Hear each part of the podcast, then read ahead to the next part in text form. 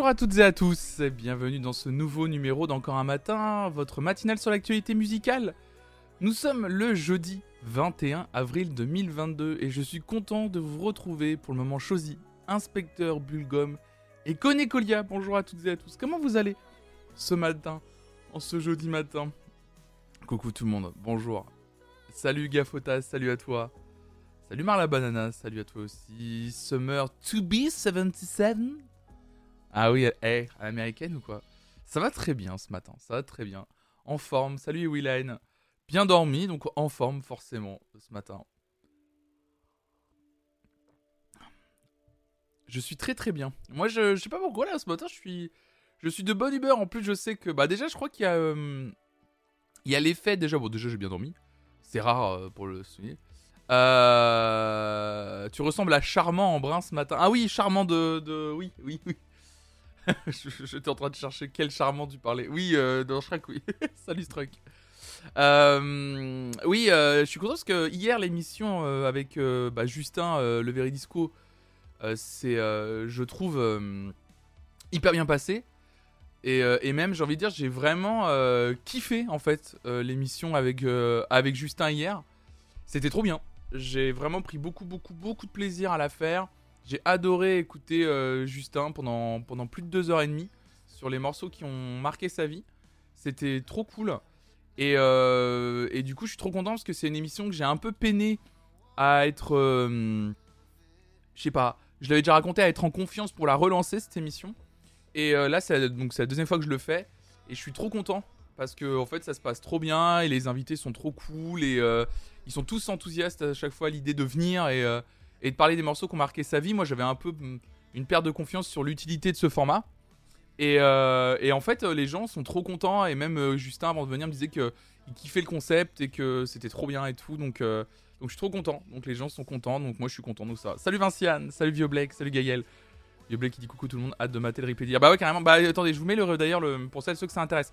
Si juste après la matinale, vous voulez regarder le replay, c'est disponible. Voilà, je le mets dans le chat directement sur la, directement sur la chaîne Twitch.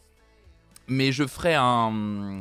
Le replay sera évidemment disponible sans l'écran d'attente du début, et etc. Ah, ça sera proprement fait et ça sera euh, mis en ligne ce soir sur la chaîne YouTube Flonflon Musique et également disponible en podcast audio aussi. Mais là pour le moment c'est déjà disponible sur Twitch évidemment, évidemment. Merci Yananas17 pour ton follow, merci beaucoup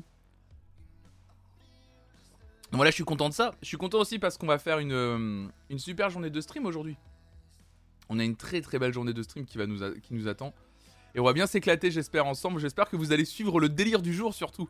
Parce que c'est un petit, c'est pas un pari, mais c'est un petit, voilà, c'est un, c'est un petit truc un peu sympa qu'on va faire. Euh, aujourd'hui, bon, la matinale encore matin évidemment.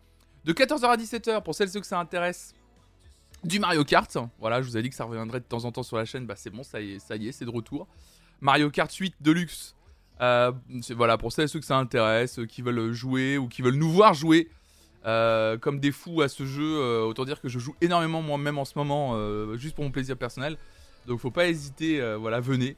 On va bien s'éclater de 14h à 17h. Ensuite, il y aura une petite pause d'une heure. Mais surtout, on se retrouvera de 18h à 21h. Alors, ça sera peut-être pas jusqu'à 21h, mais en tout cas à partir de 18h, ça c'est sûr. La semaine dernière, on en avait parlé. Vous aviez l'air chaud, donc c'est parti. À 18h, on va regarder des chiffres et des lettres. on prend les vieilles versions des chiffres et des lettres avec la fond. Non, non, on prendra les, récentes. On verra, de toute façon, choisir, on va se balader. Je pense qu'on aura le temps. On va, essayer de regarder, je pense, deux émissions. On verra euh, comment ça se passera. Salut Cléopande. Salut à toi. Salut Lié de Fou. Salut Mimolette Fraîche. Salut tout le monde.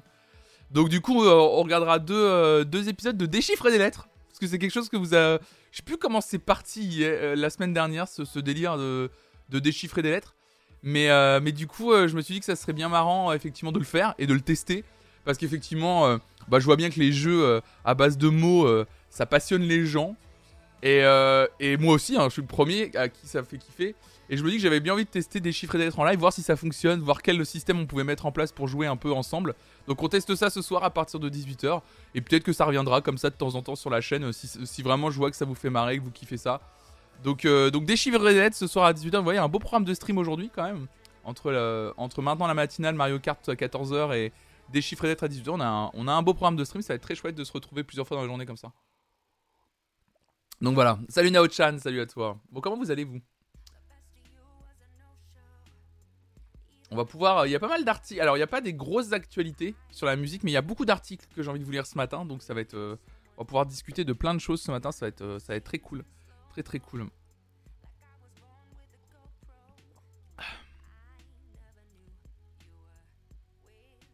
Oh, est-ce qu'il y a. Attendez, oh, faut qu'on. Attendez, qu'on discute avant parce que. J'ai une question à vous poser. Est-ce que des gens. Ah, mais c'est un peu tôt, remarque. Salut Tractataire, parce que. On est jeudi. L'épisode est sorti hier matin 9h, mais en ce moment je suis à fond avec Raphaël dans la série euh, Moon Knight, la série Marvel sur Disney ⁇ Donc on regarde littéralement les épisodes euh, quasiment dès qu'ils sortent. Soit c'est le mercredi, euh, soit c'est le... Soit on se fait ça le jeudi. Donc là on vient de... On s'est maté l'épisode hier soir du coup. Et je sais pas si des gens, sans spoiler évidemment, ont vu l'épisode 4 de Moon Knight et suivent déjà aussi la série mais ça rend. Ça me. Ça m'a rendu dingo hier. Ça m'a un peu rendu dingo. Salut Force Rose, salut à toi. Ça m'a un petit peu rendu dingo. Vraiment, je vous recommande euh, la série. Puis Oscar Isaac, évidemment, Oscar Isaac est quand même un acteur, euh, il faut le dire, exceptionnel. Exceptionnel. Je regarde uniquement pour Oscar Isaac. C'est exactement ça. Non, mais vraiment, quel. Déjà. Bon, déjà, quel charisme, Oscar Isaac. Puis surtout, pardon, mais quel acteur il y a quand même des scènes où je suis là genre ah oui quand même il sait jouer ah oui oui oui oui bah c'est disons que le gars il connaît son boulot quoi. Euh... je suis toujours à l'épisode 2 mais c'est fort bon jusque là bah trop bien. Bah tu vas voir tu vas tu vas tu vas kiffer euh. il y a que 6 épisodes évidemment hein, comme toutes les séries euh, Marvel mais mais c'est vraiment c'est vraiment bien quoi. Enfin moi je trouve que c'est vraiment bien foutu hein. Surtout bien écrit je trouve l'histoire nous porte, euh, nous porte bien, nous porte tranquillement. Et euh, sans, se presser, il y a un peu quelques longueurs, mais bon, c'est pas très grave. Je trouve que c'est pas hyper grave. mais Surtout je trouve que le casting euh, est assez exceptionnel sur cette série.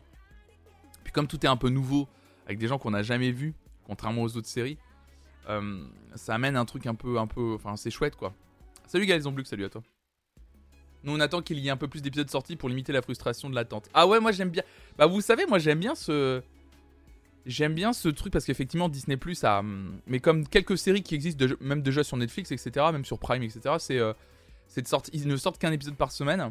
Mais c'est vrai qu'aujourd'hui j'ai remarqué ça, euh, mais c'est un peu le pro, moi c'est un peu un, c'est pas que je le fustige, mais c'est juste, par rapport à mon ressenti personnel.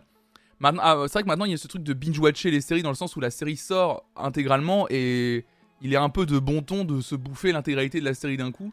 Bah moi j'aime bien ce truc de re... genre c'est cool, il y a des séries qui existent comme ça, mais j'aime bien aussi qu'il y ait quelques séries comme Moon Knight où c'est un épisode par semaine. J'aime bien le, le, le côté, euh, le temps long comme ça, prendre son temps de regarder, euh, de, de déguster. En plus, ça permet de déguster la série comme ça quand même sur, euh, sur six semaines. Puis ça permet le temps de, bien digérer ce qu'on vient de voir. Euh, En plus, ça le permet aussi sur des séries comme Moon Knight qui sont après directement euh, analysées, euh, suranalysées par les fans de comics, que ce soit sur Twitter, sur YouTube, etc. Ça laisse le temps d'aller regarder quelques vidéos, de lire des articles, de prendre son temps, de réfléchir, de pourquoi pas de se repasser des passages qu'on a kiffé. Moi j'aime bien le, fait que, ça sorte un épisode par semaine et de prendre le temps de mater la série épisode par épisode. Salut les enfutés, je passe une tête depuis le bureau, j'espère que vous allez bien, bonne journée tout le monde, Bah, bonne journée à toi, bon courage pour le travail évidemment. Je trouve ça très cool de retrouver une division weekly, ça évite le binge watch, on se pose plus de questions, on peut, se laisser reposer nos théories une semaine. Ouais c'est ça voilà. Salut RVQ. Moi j'ai rien contre le binge watching, hein, bien sûr, hein, j'en ai fait, il y a aucun souci, c'est vrai que c'est cool quand on a toute une série disponible euh, intégralement et tu bouffes le truc et c'est cool et voilà. Mais quelques séries comme ça de temps en temps où tu prends le temps, j'aime bien. Salut one. J'ai ça pour la nouvelle saison de Better Call Saul, pareil en hebdo. C'est comme un calendrier de l'avant. Ouais, c'est ça. Euh, je parlais de Moon Knight euh, one sur, euh, sur Disney la nouvelle série euh, Marvel qui a sorti son quatrième épisode hier matin et j'expliquais que, enfin, je demandais si des gens regardaient que moi j'adorais et que et que, que j'ai vraiment kiffé l'épisode d'hier, alors sans spoiler évidemment, mais euh, vraiment euh, j'ai vraiment kiffé. Mais oui oui. euh, sur, sur le bijou. Après, je vraiment, le bijou, je comprends, hein, c'est marrant, mais. Mais avec Rafi, on avait essayé de faire ça avec. parce qu'avec Rafi, on regarde. ça, on en avait parlé ici. salut Peterline. merde. Queer Eye. Voilà. Qui est pas vraiment une série, mais qui sort. qui est quand même un. Qui est quand même en plusieurs épisodes. Salut Louisana. Et Queer Eye, on adore tellement avec Rafi qu'on pouvait le binge-watcher parce que ça, pour le coup, ça sort. Il y a 6, 7, 8 épisodes. Je sais plus combien d'épisodes sortent d'un coup. Mais euh, puis ça dépend des saisons. Euh, la série sort intégralement, le Queer Eye. Et je sais qu'il y a des gens qui binge-watch tout et puis c'est terminé après. Sauf que nous, on aime tellement qu'avec Rafi, on s'est imposé de regarder un épisode par semaine pour justement déguster. Vu qu'il n'y a qu'une saison par an et qu'on aime tellement ça, on s'est dit qu'on euh, voulait regarder juste un épisode par semaine et encore, euh, des fois, il y a même des, semaines on oubliait, donc en fait, c'était un épisode plutôt toutes les deux semaines. Mais du coup, on a pu déguster la dernière saison qui est sortie longtemps en fait. Longtemps, longtemps. Ouais, Queer Eye, c'est trop d'émotions pour binge watcher. Bah, je sais pas, moi je sais qu'il y a des gens, ils étaient en mode ça y est, je viens de me bouffer les quatre premiers épisodes et tout. Euh. Salut Neru, salut à toi. Et ils se sont bouffés les quatre premiers épisodes et puis euh, c'est bon quoi. Je sais pas ce que vaut la version allemande d'ailleurs. Ah, il y a une version allemande de Queer Eye? C'est vrai? C'est marrant ça. La version allemande est top, ouais. Moi, je suis étonné qu'en France, on n'ait pas encore euh, sauté le pas. Je suis, euh, je suis étonné qu'on ne l'ait pas encore fait. Après, ça doit peut-être coûter un peu de pognon. Hein. Ça doit être une. Euh, ça doit être un. Ça doit être un, gros, un gros truc à mettre en place. Alors, alors, oui, il y a déjà eu, mais pas sous la forme qu'on voit aujourd'hui sur Netflix. Il y a eu un truc, effectivement, c'était. C'était pas genre juste queer, 4 garçons dans le vent C'était pas ça mais c'était euh, une version. J'ai pas le souvenir. Ah oui.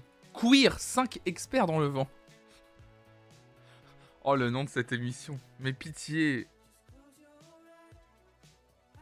Ah, l'émission à la base s'appelait Queer Eye for the, Straight Guy. aïe, aïe, aïe, aïe, aïe. Ah, la, eh, la description de Wikipédia. Après, c'était le, le speech de l'émission. Hein. Regardez. Elle met en avant 5 experts homosexuels débarquant chez un homme hétérosexuel présenté comme manquant cruellement de style et de goût, avec pour mission de faire de lui un homme neuf en 12 heures. Y'a rien qui va dans cette description. Ah oui. Ah oui, c'était OMG. Ah oui, c'était en 2004 déjà. C'était en 2000... C'était déjà 2004 que cette émission. On aura déjà RuPaul. Ah oui, c'est vrai avec Daphné Burki en jury présentatrice. C'est exactement Queer Eye. Bah, Queer Eye, c'est pas vraiment en 12 heures, c'est sur plusieurs jours. C'est sur plusieurs jours. Le, En plus, c'est pas que le look. Puis je trouve que. Euh, de souvenir, le souvenir que j'en ai. Mais c'était peut-être le cas de l'émission originale Queer Eye, hein, parce que Queer Eye, en fait, c'est un retour hein, sur Netflix. Hein. Euh, je me souviens qu'on se... que du coup, il y avait beaucoup de jugements sur le look. Euh, sur le look du, ah, déjà, c'était que des hommes hétéros. Et il y avait le côté, euh, effectivement, euh, euh, le gars, on se moquait de son style constamment. Alors que ce qu'on aime bien avec Raphaël, dans Queer déjà, c'est la diversité des gens chez qui, bah, qui, aident, en fait, tout simplement. Et, et ils jugent jamais. Il n'y a jamais de jugement. Ils accompagnent toujours les goûts des gens. Si une personne dit qu'elle ne veut pas changer quelque chose chez elle, que ce soit physiquement, dans son appartement, etc., ils vont pas le faire. Et ils vont comprendre et ils vont essayer de l'intégrer à, ce, qu'ils veulent euh, faire. Et euh, à ce qu'ils veulent leur, hum, changer. Voilà, par rapport à leur vision euh, bah, plus précise du look, de l'appartement, etc. Et ça, j'aime bien. Et, et mais par contre, l'émission à l'époque de TF1, le souvenir que j'en ai, ça date quand même de 2004, quand j'essaie de me rappeler, c'était un peu plus dans le jugement, du coup, justement. Même, même si c'était. Puis il y avait un côté, pardon, mais bon. Il y avait aussi un côté. Euh, la représentation de l'homosexualité en 2004 à la télévision, c'était un peu. Euh, enfin, je veux dire, ils appuyaient sur les traits, genre, et euh, les homosexuels, ils ont forcément du goût, quoi. Ce qui est. Ce qui est pas le. C'est pas ouf, quoi. Voilà, je, je, pense que vraiment, à revoir l'émission aujourd'hui, on se dirait, waouh, à mon avis, ça appuie sur des trucs qui sont pas dingos, quoi. Ou quand il y a une grosse divergence d'opinion, il y a toujours un moment où on parle sincèrement de nos différences qui est touchant. Ouais, c'est ça, ouais. Ouais, c'est plus bienveillant, ouais. Voilà, c'est ça, ouais. que je préfère. Bon, voilà. En tout cas, c'est sur Queer. L'actualité musicale à son plein, évidemment. Tac, tac. Salut TTNV. Salut ici, Païen. Salut à toi. Euh, de toute façon, on va parler, on va, on va commencer avec l'actualité euh, musicale, si je puis dire. Euh, on va commencer avec un truc qui n'est pas vraiment une actualité musicale en tant que telle. C'est-à-dire, je vais pas parler d'un album, d'un concert, d'un festival, d'un artiste. Je vais parler d'un phénomène qui se passe de plus en plus à travers un article de 24matin.fr. oui, je sais, Neru, je sais, je sais, je sais. J'ai vu, j'ai oublié, j'y ai pensé ce matin. je te réponds, je te réponds juste après. Euh, euh, donc oui, je vais vous parler de quelque chose de très sérieux ce matin. Euh, presque un article de, prévention. Euh, enfin, je vais vous lire cet article. Je pense que c'est de la prévention parce que c'est des, c'est des, des, témoignages que je lis de plus en plus. Vous allez très vite comprendre. Ok.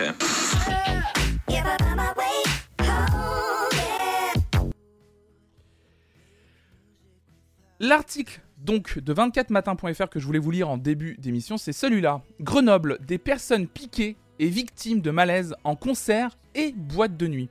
Effectivement, dans le milieu de la nuit, mais également visiblement dans un phénomène qui commence à s'étendre également dans les concerts de musique, enfin les concerts quoi. J'allais dire concerts de musique, mais en général il n'y a pas d'autres concerts, mais voilà. il y a ce phénomène un peu inquiétant qui arrive euh, de plus en plus. Euh, et je vois de plus en plus surtout de témoignages, que ce soit sur les réseaux sociaux ou à travers des articles un peu plus longs, euh, donc du coup, je voulais vous lire cet article. Donc, le parquet de Grenoble, en Isère, a récemment communiqué sur l'ouverture d'une enquête après le dépôt de plainte de 6 personnes.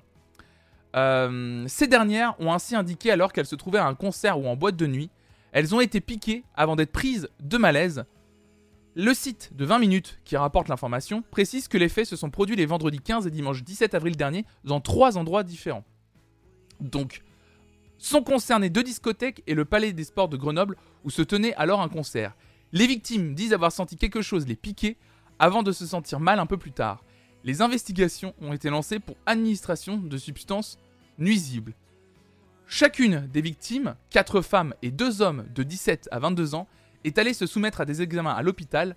L'enquête devrait se montrer relativement compliquée à mener de par des motivations et des suspects encore inconnus en effet, le procureur de la République à Grenoble, Éric Vaillant, a fait savoir qu'aucune de ces six victimes n'a été victime de vol ou d'agression sexuelle.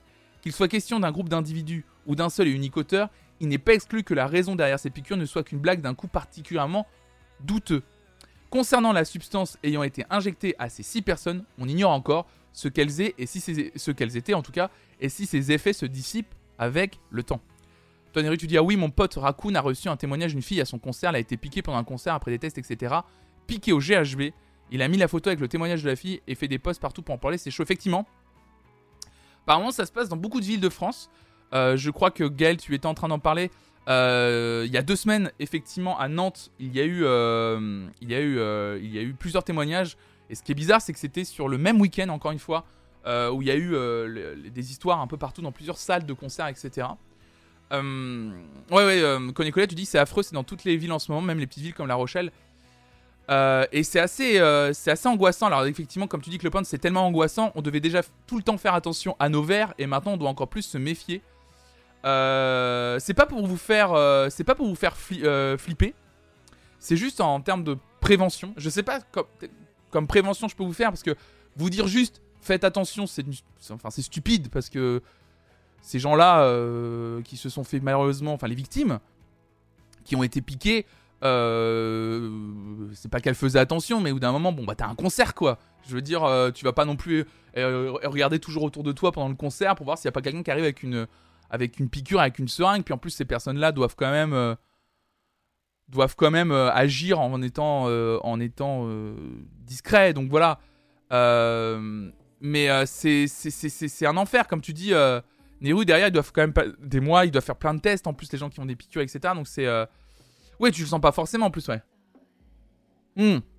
C'est ça, voilà, TD9V, c'est exactement ça. Tu dis, mais déjà, être conscient que ça existe permet de réagir plus efficacement en cas de problème. Voilà, c'était pour celles et ceux qui en ont pas forcément entendu parler.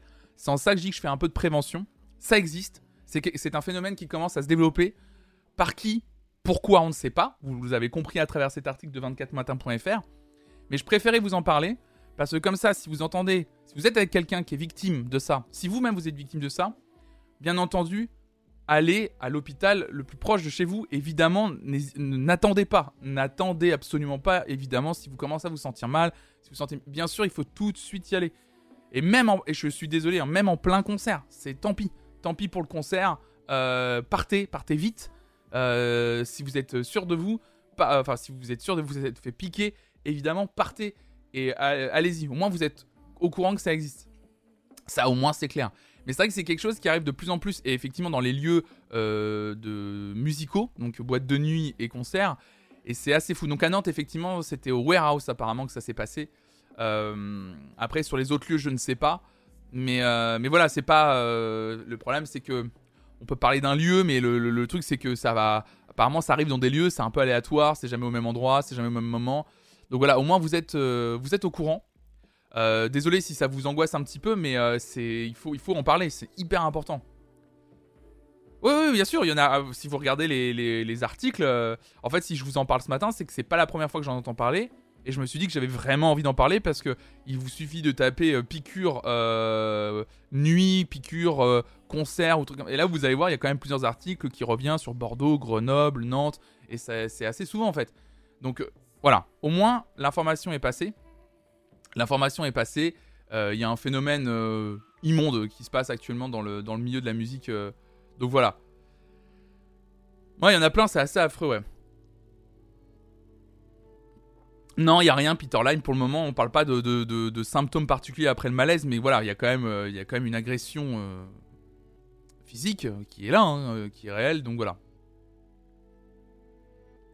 Et si possible, restez près d'un d'une proche qui peut vous gérer si vous sentez des failles. Aussi, Gal, effectivement. Mais ça vrai que du coup, c'est terrible de se dire que il y a aussi cette. comment dire? Parce que tu parles d'être avec un proche. Bon, général, très souvent, en général, tu ne vas pas tout seul à un concert, mais ça peut arriver de vouloir aller tout seul à un concert, et vous pouvez, il hein, n'y a aucun souci. Mais c'est vrai que du coup, euh, il y a un côté où euh, maintenant tu, tu, tu, vas, tu vas quand même te dire, putain, aller tout seul à un concert, est-ce que ça vaut le coup, quoi? Qui est dommage en plus, ce qui est vraiment dommage. Salut Clétus, salut à toi. Voilà, au moins vous êtes au courant. Vous êtes 100% au courant euh, de ce qui se passe actuellement, évidemment, dans le milieu de la nuit. C'est d'une tristitude, comme on dit folle, ça me fait chier même. Euh, l'être humain est quand même euh, incroyablement con. ça, me, ça, me, ça me terrifie. Vraiment. Je, me, dis vraiment. Euh, enfin, ça me, terrifie, voilà. Bien sûr, allez voir les agents de la Sécu si vous êtes tout seul, évidemment. Je rappelle, évidemment. Hmm. Mais oui, bah, je t'en prie, Peter Line. Bon, on avance dans les autres actus. C'était la seule actu un peu. Euh, euh, c'était la seule actu un peu sensible de ce matin que je voulais vous dire dès le début, comme ça au moins c'est fait. On va passer sur des actus un peu plus musicales, en tout cas concernant le milieu de la musique. déjà, les plateformes de, de streaming. Il y a plusieurs informations. On parle déjà de Spotify, c'est les numériques.com qui nous en parlent, qui annonce discrètement la fermeture du fonds Green Room. Alors qu'est-ce que c'était Green Room? C'était destiné aux créateurs de contenu en direct. Le service devait concurrencer Clubhouse. Green Room est un fonds lancé en juin 2021 à destination des créateurs de contenu en direct. Il était destiné à attirer les créateurs qui souhaitaient réaliser des émissions live avec des célébrités, des influenceurs ou autres créateurs par le biais de paiements hebdomadaires basés sur les performances. Ce moyen de créer une émission proche d'une radio live devait concurrencer Clubhouse. Le 12 avril, la société a annoncé un changement de nom de Green, de Green Room vers Spotify Live. Dans la foulée, les candidats ont reçu un mail ce lundi que The Verge a pu obtenir annonçant que le programme ne serait pas maintenu, mais précisant que la société prévoyait de s'orienter vers d'autres initiatives pour les créateurs de direct. Bien que le fonds ne soit pas maintenu, la fonctionnalité live est maintenue et a été rendue plus facilement accessible aux auditeurs. Une liste de programmes existe et comprend des émissions avec des célébrités comme Hassan Minhaj, Hassan Minhaj pardon, Swedish Mafia dont on parlait également en début de semaine à Coachella. Donc difficile de savoir si le service avait été officiellement lancé ou non. Vous l'avez bien compris, 12 avril, les dates coïncident bizarrement. Genre, euh, on dit que c'est ok, changement de nom, mais en même temps on ferme, donc c'est un peu bizarre. En juin 2020, le site officiel annonçait des paiements effectifs plus tard cet été, mais la même page annonçait début avril une mise en route en 2022. Donc selon la Wayback Machine, vous savez, c'est ce site internet qui, euh, retient tout qui retient tout du web, cela signifierait que le programme n'a jamais réellement commencé et ne verra tout simplement pas le jour. Contacté par nos confrères, Spotify n'a répondu à aucune question concernant les montants versés aux créateurs par le biais de ce fonds. Effectivement, une application Spotify qui a essayé d'être sur le. qui essaie de se diversifier de plus en plus, hein, Spotify, vous le voyez, qui vraiment tente énormément de choses. C'est clair et net qu'aujourd'hui, la musique ne suffit plus à Spotify pour être une entreprise euh, qui fonctionne. Je vous rappelle, une entreprise cotée en bourse. Et ça ne suffit plus aux investisseurs également euh, pour permettre un bon maintien en bourse, etc. Donc effectivement, on a euh, plein d'informations hein, concernant Spotify. Une autre que je vous avais pas lu la semaine dernière, notamment le fait que Spotify intègre désormais les live audio et renomme son appli dédié. Ça, c'est 01net.com qui nous l'écrivait la semaine dernière. Euh, voilà, comme quoi Spotify Green Room devient Spotify Live. Euh, et que tout en fait commence un peu à bouger du côté de, Spotify. On a les podcasts qui sont arrivés en force, les, podcasts originaux. Euh, il manque juste les livres audio, c'est ce que j'allais dire, Peter Line, mais ça va arriver, je pense, sur Spotify. Je pense qu'il y aura bientôt une section dédiée aux livres audio sur Spotify, j'en suis quasiment persuadé. Une section payante, évidemment. Mais Spotify va jouer sur l'audio sous toutes ses formes, évidemment. Ça va très vite arriver, c'est sûr et certain. C'est sûr et certain. Et, euh, moi, justement, la question que je voulais vous poser ce matin, concernant euh, Spotify, euh, ou les plateformes d'ailleurs de, de, streaming, je sais que Deezer ou Apple le font aussi, pas intégrer Apple Music, plutôt Deezer d'ailleurs. Est-ce que vous utilisez vous aujourd'hui Spotify ou Deezer pour écouter plus que de la musique? C'est-à-dire, est-ce que vous écoutez littéralement, est-ce que vous avez pris l'habitude d'écouter vos podcasts, si vous écoutez des podcasts, via Spotify ou Deezer, ou est-ce que vous passez toujours par une application dédiée podcast, comme Podcast Addict ou euh, c'est quoi C'est euh, bah, Apple Podcast sur les, sur les appareils euh, sur les appareils Apple? J'écoute mes podcasts via Deezer maintenant, ouais. Oui, podcast sur Spotify, Isola, la ouais, ouais. Ça me tue à payer ma dîme à Spotify tous les mois, mais perso, j'ai essayé tous les autres services et je reviens toujours Spotify. Ouais, bah c'est compliqué, ouais. Spotify, perso. Tout sur YouTube, MDR, je suis un rat. Bah non, rat, tout est sur YouTube. Hein. Podcast sur Spotify, Peter Line, tout sur Spotify, podcast sur Spotify, podcast Spotify. À toi, t'es Acast, du coup, Louisana, donc directement sur les sites hébergeurs. Podcast Spotify, podcast sur Spotify ou Deezer. Ah ouais, vous êtes vraiment tous passés à ça en fait. Oh, putain, la puissance. La puissance de Spotify. En très peu de temps, ils se sont imposés comme l'endroit où tu pouvais écouter les podcasts quand même. C'est. Enfin, là, il y a une dizaine de personnes qui m'ont répondu. C'est pas non plus, je pense, représentatif, mais si ils misent là-dessus, c'est vraiment qu'il y a un truc à faire visiblement. J'écoute tous mes podcasts dessus, sauf les émissions Radio France qui sont dispo pas longtemps. Ah oui, Radio France, ils ont signé, ils ont eu, ils avaient tout enlevé, mais maintenant ils ont un partenariat, c'est ça, avec Spotify, mais les, podcasts ne restent pas, c'est ça? C'est pratique d'avoir une seule appli. bah oui, ils, ils jouent là-dessus, hein, évidemment. J'écoute uniquement les podcasts que je veux soutenir pour les étoiles. Sinon, les podcasts de gros labels, j'écoute à côté. Effectivement, hein, c'est vrai que Spotify permet euh, de noter en plus les podcasts, ce qui permet une visibilité aux podcasts également. Euh, et il joue là-dessus pour se dire que tu viens sur l'application, quoi. Le tout en un est agréable. Bah ouais, ouais je comprends. Hein. Podcast sur Spotify et parfois sur l'appli Radio France directement. En fait, l'appli podcast des iDevice est peu claire, je trouve, donc des, euh, des devices Apple. C'est un enfer pour naviguer. Je suis passé rapidement sur Spotify, je suis d'accord avec toi. Moi, j'ai toujours utilisé Apple Podcast et en fait, je, la trouve assez immonde euh, pour euh, chercher des choses, pour se balader. Et c'est vrai que quand tu commences à goûter à podcast euh, sur Spotify, tu commences à te dire putain, c'est quand même beaucoup plus clair. Hmm. Après, c'est plus en termes de roco et de podcasts mis en avant, c'est toujours un peu les mêmes sur Spotify, je trouve, pour le moment. J'ai téléchargé Deezer rien que pour écouter Retro 2050 qui avait été roco ici. Oui, oui, bien sûr, Retro 2050, super émission, évidemment. Oui, il n'y a que les émissions très récentes concernant Radio France, tu dis Cléopande. Sinon, il faut aller sur l'appli Radio France, d'accord. Spotify dans les podcasts dans un premier temps, d'accord, Clétus, ouais. À l'époque, c'était la seule plateforme complète. Oui, oui, oui.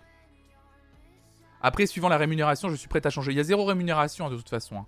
Euh, concernant les podcasts, hein, euh, il faut savoir que que vous écoutiez votre podcast sur Apple, euh, Apple Podcast ou sur Spotify, c'est toujours pareil. Ça reste, c'est pas Spotify ou Apple qui gère, c'est l'hébergeur. Alors la plupart des gens maintenant commencent à passer par Acast parce qu'il y a un système de publicité qui peut être mis en place si tu es un podcast avec beaucoup d'écoute. Et je sais que pas mal de gens ont bougé sur Acast, notamment le Floodcast. Euh, et c'est pour ça que des fois vous, avez de la publicité quand vous écoutez un podcast euh, euh, sur Spotify ou sur Apple Podcast. C'est pas eux qui mettent de la publicité, hein, c'est Acast qui s'en occupe, qui s'occupe en gros d'une régie pub et qui permet à ce que les, créateurs de podcasts soient rémunérés. Salut Raymond, Mister Raymond Loculi, salut à toi. Perso, j'écoute ceux de Marie Frozen Crystal elle en fait et elle raconte un peu sa vie, j'adore. D'accord, euh, Rax. Wax. Merci pour la reco. Mais l'appli Radio France est super bien foutue. Je trouve il y a des sélections des podcasts exclusifs. J'ai jamais euh, écouté via Radio France. C'est donc plus rémunérateur pour elle et eux si on écoute via Cast. Alors ça c'est une bonne question. C'est une bonne question. Bah bon à savoir. Adak je savais pas pour les pubs. Bah ouais c'est ça en fait, c'est pour ça. Euh, je sais pas. Il faudrait que je demande directement à. si, ça vous, le dérange pas, au pire, si vous voulez l'information, si c'est plus rémunérateur d'écouter directement via Cast, je pourrais directement essayer d'envoyer un message à soit à Flaubert, soit à Adrien Méniel euh, sur Insta et leur demander qu'est-ce qui est le plus rémunérateur pour eux. Euh, est-ce que de passer directement sur la plateforme euh, d'hébergement, c'est-à-dire Acast, c'est intéressant, ou même quand on écoute via Spotify ou Deezer ou Apple Podcast, quand on a de la pub, en fait, c'est pareil. Il faudrait que je leur demande effectivement, est-ce que c'est plus rémunérateur ou pas. Je pourrais, leur demander si ça vous intéresse. Ah merci, ah mais merci, je râlerai moins parce que payer Spotify pour avoir de la pub et se retrouver avec des pubs, au début et la fin, je m'en fiche, mais quand ça coupe. Mais ouais, je sais, ouais, je suis désolé, effectivement. Mais ils l'ont déjà dit, je crois que. Je crois que Flaubert l'a déjà dit, soit dans un. Soit il l'a dit dans un floodcast, soit dans une story Instagram. Il il avait déjà expliqué qu'il était désolé qu'il y ait des publicités dans les floodcasts, mais qu'il n'y était pour rien dans le sens où c'était Acas qui gérait la, régie publicitaire en fait. Salut le QG maman. Perso, pour tout ce qui est audio, je suis passé sur Apple, même si l'appli est moins bien car Spotify sont un peu des rats avec les artistes, je trouve. On s'était renseigné avec ma chère et et apparemment Apple le rémunère bien mieux. Bien sûr, l'Oculi. On en parle même très souvent sur cette chaîne euh, de la rémunération des artistes et des plateformes de streaming. Et oui, Apple est la plateforme qui rémunère le mieux, ouais. Mais dans le Floodcast, ça ne coupe pas au milieu aussi. Euh, moi, ça m'est jamais arrivé à titre personnel, mais j'ai déjà eu des pubs au début par contre. Salut ma little trip, salut à toi. Ça m'est déjà arrivé d'avoir des pubs au milieu. Euh, d'avoir des pubs au début. Au milieu, non.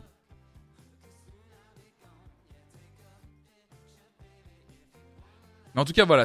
Euh, en tout cas, concernant, euh, concernant euh, Floodcast, ça va encore, c'est que au début et à la fin. On de la raconte aussi, mais c'est vrai qu'il y a des podcasts qui sont en plein milieu. Souvent les podcasts américains. Ah bah après, c'est une question de régie publicitaire, je pense, sur les trucs américains qui sont plus vénères en termes de pub. Il hein. ah, faut savoir, hein, la publicité, chez nous, c'est léger. Hein. En vrai, hein. c'est léger, léger, léger. Vous savez, le système de pub, on en a déjà parlé. Euh, là, je fais une grosse parenthèse. On, s'éloigne un peu du sujet principal sur Spotify et tout, mais je vais vous raconter rapidement parce que je suis sur Twitch. Vous me regardez, vous êtes en train de regarder ou écouter un contenu sur Twitch.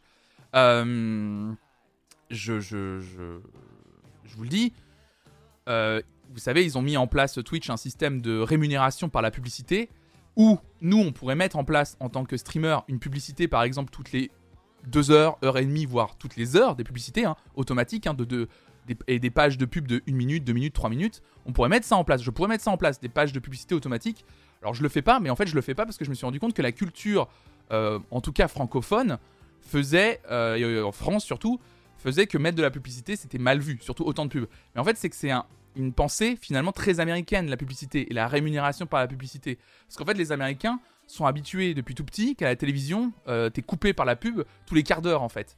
Donc du coup, la, mentalité de mettre euh, des publicités tout le temps, euh, c'est très américain, mais c'est quand même proposé bah, sur la plateforme Twitch parce que c'est une plateforme américaine. Mais du coup, c'est pour ça que les podcasts américains, c'est là où je voulais en venir, il y a beaucoup plus de publicité parce que les gens sont plus habitués en fait à ça. 4 coupures pub pour un épisode de série. Les Français détestent la réussite. Non, c'est pas ça. Euh, qu'est-ce que vous dites? Le podcast que j'écoute, tu dis Louisa, pardon le cinéma, et c'est le nouveau système d'abonnement d'Acast. C'est pour ça que je passe directement par leur appli pour que les avantages de l'abonnement soient appliqués. Il y a un système de lien pour avoir l'abonnement sur certaines plateformes, mais je trouve ça plus simple de passer directement par. Il y a un système d'abonnement à Cast pour Barton le cinéma Je savais pas du tout. Après le Floodcast, il faisait ça bénévolement depuis 6 ans. Malheureusement, la pub est la seule façon de faire une petite révision pour le Ah oui, mais attendez, je critique pas le, Attendez, il euh, n'y a, aucune critique de la publicité sur les podcasts, hein, moi, à titre personnel. Hein. Moi, je suis, euh, même en tant que consommateur, je, j'en, avais déjà parlé également, mais la publicité ne me dérange absolument pas. Parce que quand tu commences à devenir créateur ou créatrice, je pense, hein, tu commences à avoir conscience de ce que implique euh, la, rémunération, etc.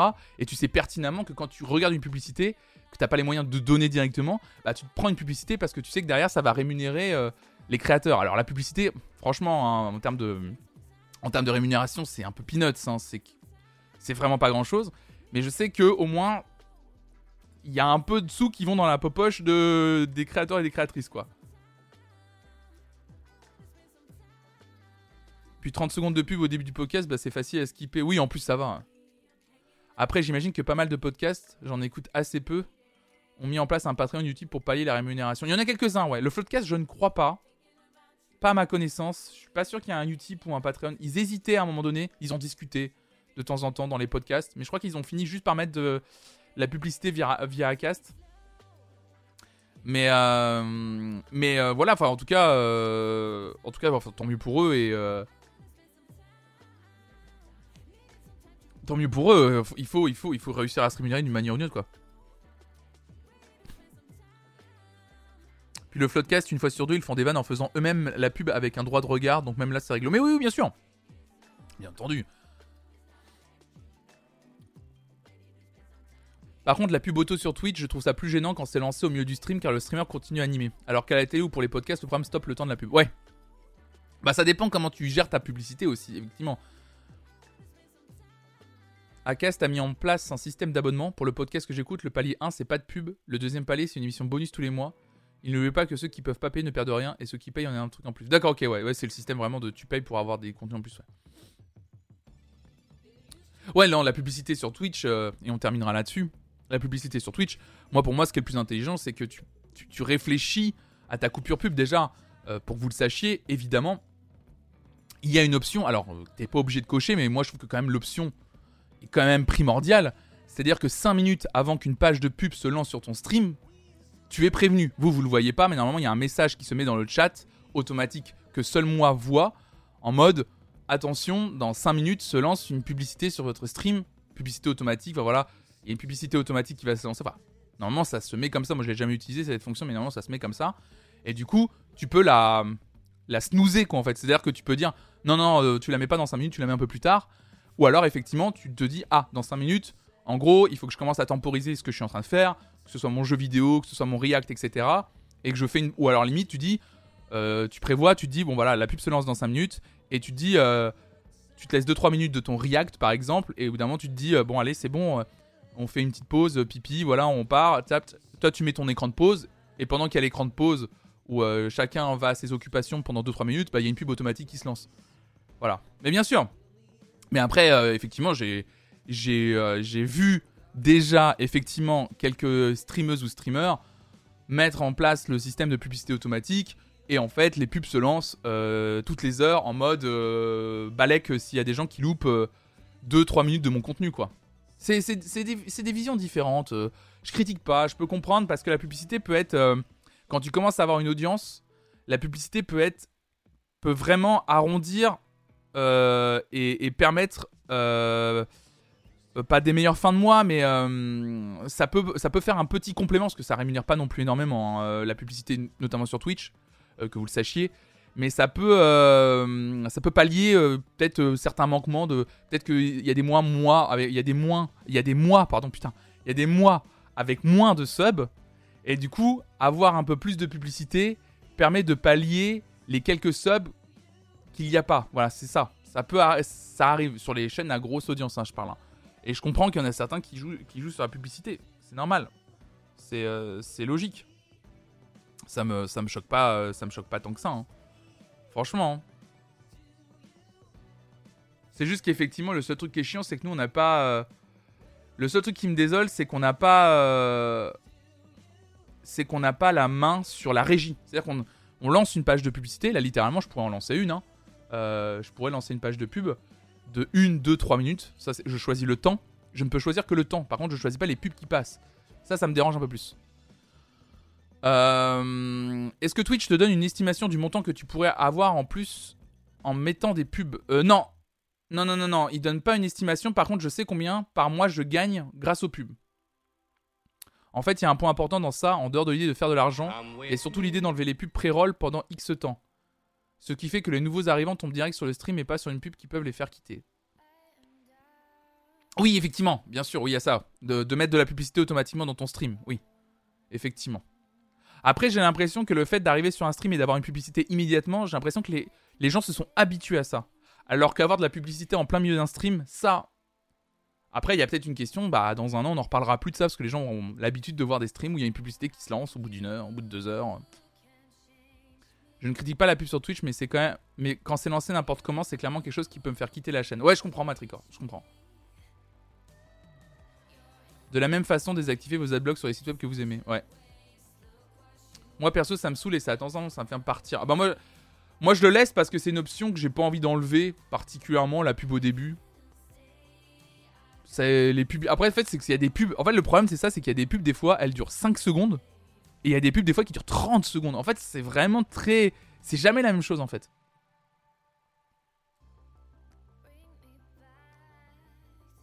Salut Satya Manta, merci pour ton follow. J'avais pas vu. De toute façon, l'argent nécessaire, la rémunération due de la créateur créatrice de contenu, c'est soit un apport privé, soit par exemple de la pub ou de subvention extérieure. Et en parlant de ça, j'appréhende d'autant le démantèlement de la radio publique par le prochain gouvernement. Je me demande comment France Culture, où il y a une politique zéro pub, va survivre. Ah bah ça va être compliqué, effectivement. Ça va être très compliqué, bien sûr, pour les... Euh, pour la radio publique euh, et pour les structures publiques euh, dans les 5 prochaines années, peu importe qui passe, hein, je vous le dis. Hein. Ça va être compliqué. Ça va être compliqué et pourtant la culture via le, service public, on en a besoin. Hein. Vraiment, vraiment, je trouve. Ils font un travail exceptionnel.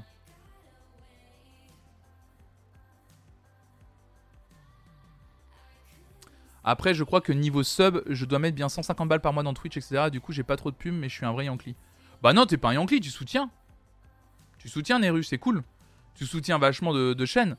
Salut Bistropixel, moi à titre personnel, euh, je suis très triste aujourd'hui euh, de ne pas pouvoir euh, sub à des chaînes parce qu'en fait, quand j'ai commencé à regarder Twitch, j'avais un, j'avais un, peu plus de pouvoir d'achat et j'étais sub à une dizaine de chaînes, je crois, un truc comme ça. Un truc comme ça, ouais, je crois que j'étais sub à une dizaine de chaînes.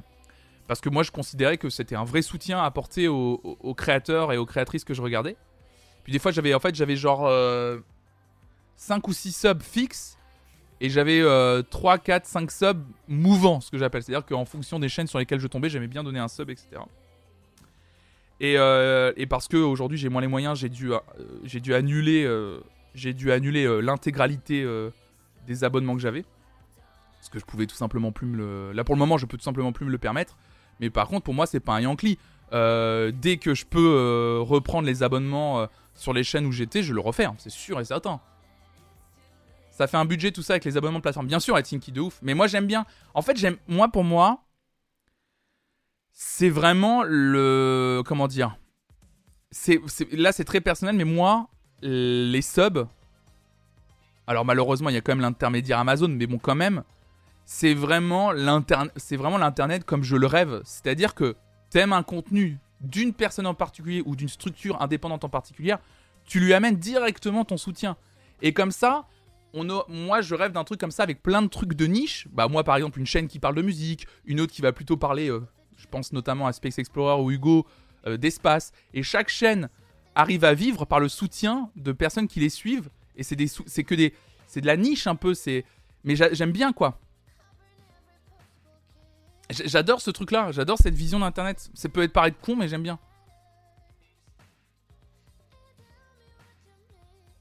J'avoue, j'ai hâte d'avoir un meilleur salaire pour soutenir les personnes que je suis en soit via sub ou Patreon. Bah ouais, c'est trop bien.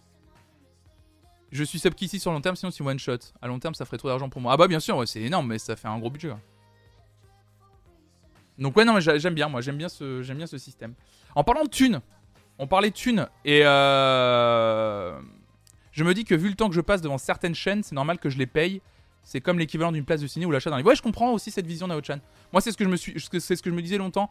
À un moment donné, en fait, je regardais les chaînes gratuitement. Puis d'un moment, moment j'étais là, genre. Euh, en plus, c'est même pas la publicité qui me gênait sur Twitch parce que t'as que la publicité, la publicité à l'arrivée, donc tu t'en fous. Mais, euh, mais du coup, c'est vrai qu'à un moment donné, genre, ah bah pour soutenir la personne que je suis en train de regarder, quand même, je vais quand même me sub quoi.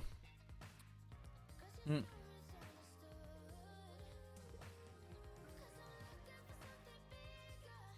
Le système de sub de Twitch est bancal, je trouve. J'en suis à 5 et je commence à réfléchir pour en prendre plus à 4 balles la chaîne. J'aimerais un abo 10 chaînes. Ah oui Bah ça c'est une... Ça à mon avis, ça doit être... À mon avis, ça, ça doit être un truc en discussion chez Twitch, je pense. Le côté... Euh, je suis étonné d'ailleurs que ça n'existe pas encore, mais je pense que c'est de... Enfin... Je, me demande... En fait, je pense que c'est en termes de rémunération derrière, comment ça se passerait. C'est le système... Euh, tu payes en gros 20 euros par mois et, euh, et, en gros, tu peux te, tu peux te sub. Euh, à euh, tant de chaînes. Mais le problème, c'est que si on fait ça, comment se passe la rémunération derrière? Parce que moi, si, on, si, on, si ça, ça existe, mais qu'on a toujours la même rémunération, laisse gong. Mais moi, ce que j'ai très peur, c'est que ce système soit au détriment des créateurs et des créatrices, et c'est ce qui se passera. S'ils mettent ça en place, c'est chaud. C'est chaud, sincèrement. Déjà, je vais pas vous mentir, le fait que le sub soit passé de 5 euros à 4 euros en termes de, en termes de, rémunération, euh, quand tu as calculé un budget par rapport à. Euh, alors, du coup, 5 euros égale 2,50 euros pour nous, euh, bon, moins les charges, etc. Enfin, bref, c'est en cumulé. Un sub à 5 euros, bah forcément, ça nous rapportait plus qu'un sub à 4 euros. forcément. Et donc, c'est un peu plus compliqué. C'est un peu plus compliqué. Mais alors, un système de pack d'abonnement, Salut Arnaud, salut Chourmo. Comment ça se passerait?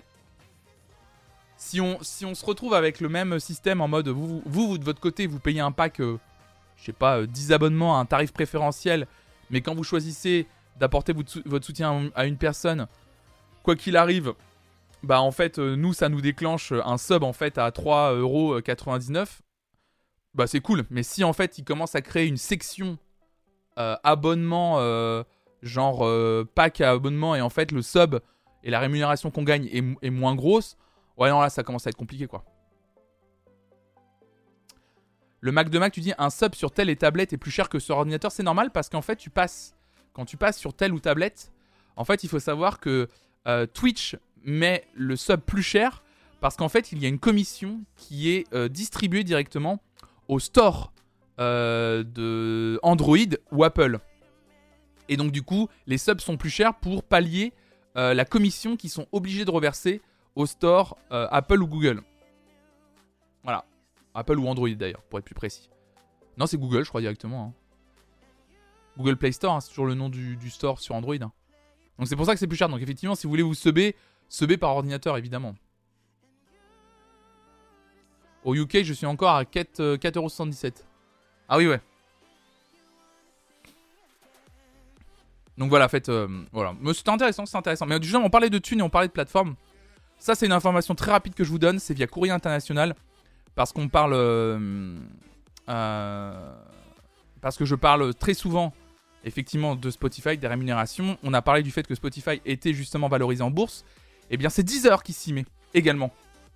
Deezer, valorisé 1 milliard d'euros, peut entrer en bourse.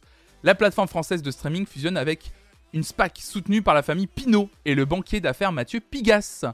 Encore les mêmes, évidemment, vous vous en doutez, et prépare ainsi son introduction sur le marché cet été. Pour pouvoir réussir son introduction en bourse, Deezer fusionne avec une SPAC, une société d'acquisition spécialisée cotée à Paris, parrainée par plusieurs personnalités du monde des affaires et des médias français, rapporte le Financial Times. L'opération annoncée ah lundi 18 avril valorise le concurrent français de Spotify à 1,05 milliard d'euros.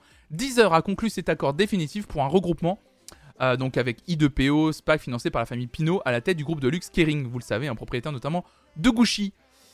Donc du coup, effectivement, on se retrouve avec une entreprise qui va finir par être valorisée en bourse et qui euh, décide de, euh, de s'associer à des grandes fortunes françaises, évidemment pour être valorisée et pour gagner de l'importance, notamment sur le marché mondial.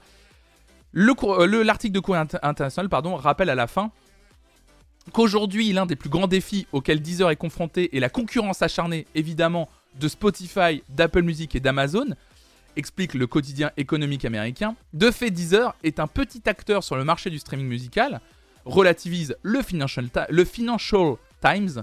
En 2021, l'entreprise française, donc Deezer, représentait environ 2% des abonnés des plateformes de streaming musical dans le monde, contre 31% pour Spotify, 15% pour Apple et 13% pour Amazon. Est-ce que vous.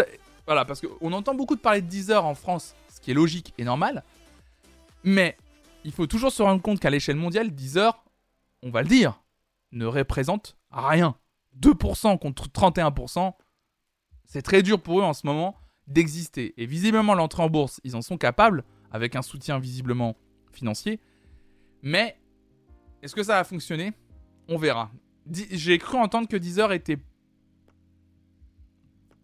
pas en très bonne posture actuellement. Ils vont faire leur entrée en bourse pour justement. Euh, c'est un peu un, coup de poker, mais ils tentent quelque chose. Euh, Deezer, pas ouf en ce moment, là. Et chez nous, on est rincé. Bah, bien sûr. En France, on est rincé 3 mois offerts Deezer dès qu'on achète un truc à la Fnac. À un moment donné, c'était le cas aussi quand tu quand tu t'abonnais à Orange, non? Ou à Soch, je sais plus. Il y avait un partenariat avec Deezer, il n'y avait pas ça à un moment donné. Salut Caribou, Caribou, salut à toi. Et merci euh, Gili Très joli pseudo pour le follow, merci beaucoup. Donc voilà, introduction en bourse de Deezer. On parle d'actualité musicale un petit peu ce matin? On a beaucoup euh, discuté, euh, sub, machin, etc. On va parler actualité musicale. Deezer à 1€ par mois avec Soch. Ah oui, c'est ça, ouais. Ici, c'est Spotify. Quand je dis que je suis sur Deezer, on ne connaît pas. Ça, Deezer, c'est très peu connu en fait. Euh, hors de France, c'est c'est de niche être sur Deezer en fait. On parle de cette information exceptionnelle. Allez, une grosse information musicale pour commencer. Une vraie de vraie.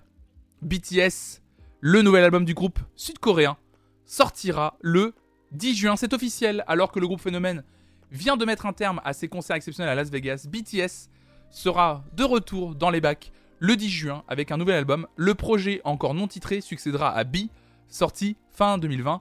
Découvrez le teaser. Donc l'épopée américaine de BTS touche à sa fin, parti au pays de l'oncle Sam depuis plusieurs semaines afin de prendre part à la cérémonie des Grammy Awards où ils ont mis le feu avec une performance explosive du tube Butter qu'on a regardé ensemble d'ailleurs. Euh, les membres ont profité de cette escapade à Las Vegas pour donner 4 concerts dans le cadre de la tournée Permission to Dance on Stage. Incroyable. Salut Caribou Caribou, merci beaucoup pour ton 8 mois d'abonnement. Merci pour ton soutien. Merci infiniment. C'est adorable. Merci beaucoup. Donc effectivement, on y arrive, on y arrive, on arrive. Voilà. Hop là. On va essayer de regarder si c'est possible le teaser. Je sais pas s'il est disponible quelque part. Euh, effectivement, à la fin du show, hein, euh, à la fin du show donné à Las Vegas, il y a eu un énigmatique teaser qui a été projeté sur les écrans et partagé sur les réseaux sociaux. Durant 50 secondes, vous allez voir, on y voit le logo de la bande s'ouvrir pour laisser place à des images en noir et blanc et des moments forts de la tournée, du tournage de certains clips et différentes prestations live. Est-ce que. Parce que c'est ça, hein. Yep, c'est ça. Non, ça c'est Rosalia. Bah, qui s'y me fait? Bah, Les images! Charles France. C'est ça? Les images! Donnez-nous les images!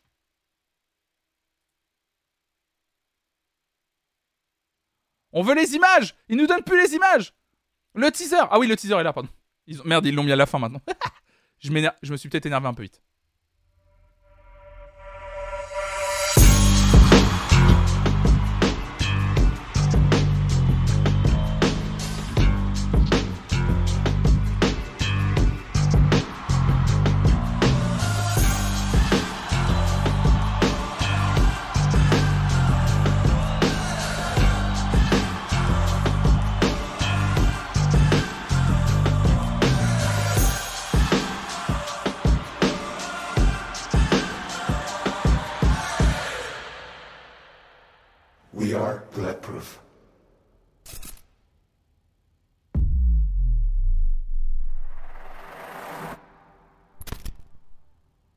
Voilà, le 10 juin 2022, c'est écrit dans la bande-annonce, évidemment, qui est déjà 4,3 millions de vues pour ce petit teaser de 50 secondes. Les BTS de retour, mesdames et messieurs. Quel plaisir de les retrouver. Moi, j'avais kiffé leur album B, donc sorti en, 2020. Je suis très impatient euh, d'écouter la suite, évidemment, de ce que vont nous offrir le groupe sud-coréen. Je les adore, je les kiffe. Très impatient de réentendre tout ça. Autre information de ce matin, très triste celle-ci, un peu, euh, enfin voilà, qui est un peu chiante effectivement. C'est toujours chiant dans cette industrie de voir des, des gens qui, euh, qui étaient amis euh, et qui faisaient de la création ensemble et toujours de la bonne création, finir par s'écharper, surtout par médias interposés et puis annoncer de telles choses. C'est le, c'est le Huffington Post qui écrit que Kid Cudi ne veut plus entendre parler de Kanye West après ce morceau ce n'est pas mon ami, a martelé Kid Cudi au sujet de Kanye West, embourbé dans de nombreuses polémiques depuis plusieurs mois, vous le savez. Donc qui, j'adore, alors déjà l'introduction de cet article est incroyable. Salut Sgarblux, salut Happy, salut tout le monde. Hein. Kid met les barres sur les T et les points sur les I. ah, cette introduction d'article, merci. Merci d'exister. Ce mardi 20 avril, le rappeur américain a pris la parole sur Twitter au sujet de son ancien ami Kanye West impliqué dans de nombreuses polémiques depuis plusieurs mois. Je sais que certains d'entre vous ont eu vent du morceau que j'ai fait avec Pushati écrit l'interprète de Day and Night sur le réseau social. J'ai fait ce son il y a un an, à une époque où tout allait bien avec Kanye. Aujourd'hui, ça ne va plus avec ce mec. Ce n'est pas mon ami. J'ai seulement accepté de faire ce titre parce que Pusha, lui, c'est mon pote. Donc Kid Cudi conclut, c'est la dernière musique que vous entendrez de moi avec Kanye West. Le morceau en question doit apparaître ce vendredi 22 avril, donc demain, sur le nouvel album de Pusha T. On en écoutera plusieurs extraits demain matin, évidemment, c'est un des événements, événements du milieu du rap US. L'album de Pusha T qui sortira demain. Et c'est vrai que c'est assez, c'est assez, c'est assez, euh, triste cette information. Kanye West et Kid Cudi continue euh, l'article du Huff. Euh, eux ont déjà travaillé ensemble à plusieurs reprises. Le second ayant notamment signé sur le label du premier, Good Music. Cependant, la proximité entre Kid Cudi et Pete Davidson, nouveau petit ami de l'ex-homme de Kanye West, Kim Kardashian, aurait mis de l'huile sur le feu, évidemment. En début d'année 2022 sur Instagram, Kanye West avait partagé un montage photo de l'affiche de Captain America Civil War dans laquelle deux équipes s'opposaient. L'une était composée de lui-même et d'autres célébrités dont il était proche comme Drake. Dans l'autre, on retrouvait Kid Cudi, Kim Kardashian, Pete Davidson. Le montage a aujourd'hui disparu. Effectivement, Kanye West, dont on a déjà parlé beaucoup de fois euh, dans, cette, euh, dans cette matinale, euh, qui visiblement, en fait, pour lui, à partir du moment où il y a des camps à choisir, en gros. et c'est vrai qu'après un album, surtout moi, ce que je vais dire, euh, ce que je vais dire, parce que l'article du HuffPost euh, redit à peu près tout ce qu'on a déjà dit dans cette matinale, mais moi ce que je trouve triste effectivement, c'est qu'en termes créatifs et juste en revenant à ce qui est euh, l'essentiel, c'est-à-dire la musique, quand il y a eu un projet comme Kid See Ghost qui a existé, Kid See Ghost en gros qui a été le projet mené par Kanye West et Kid Cudi, et, c'est très triste, et en plus, comme tu dis Gaël, l'information est forte, parce que tu dis, il fut un temps pas si lointain où les deux se soutenaient moralement alors qu'ils allaient mal. Et en fait, c'est ça qui est très triste dans toute cette histoire, je trouve.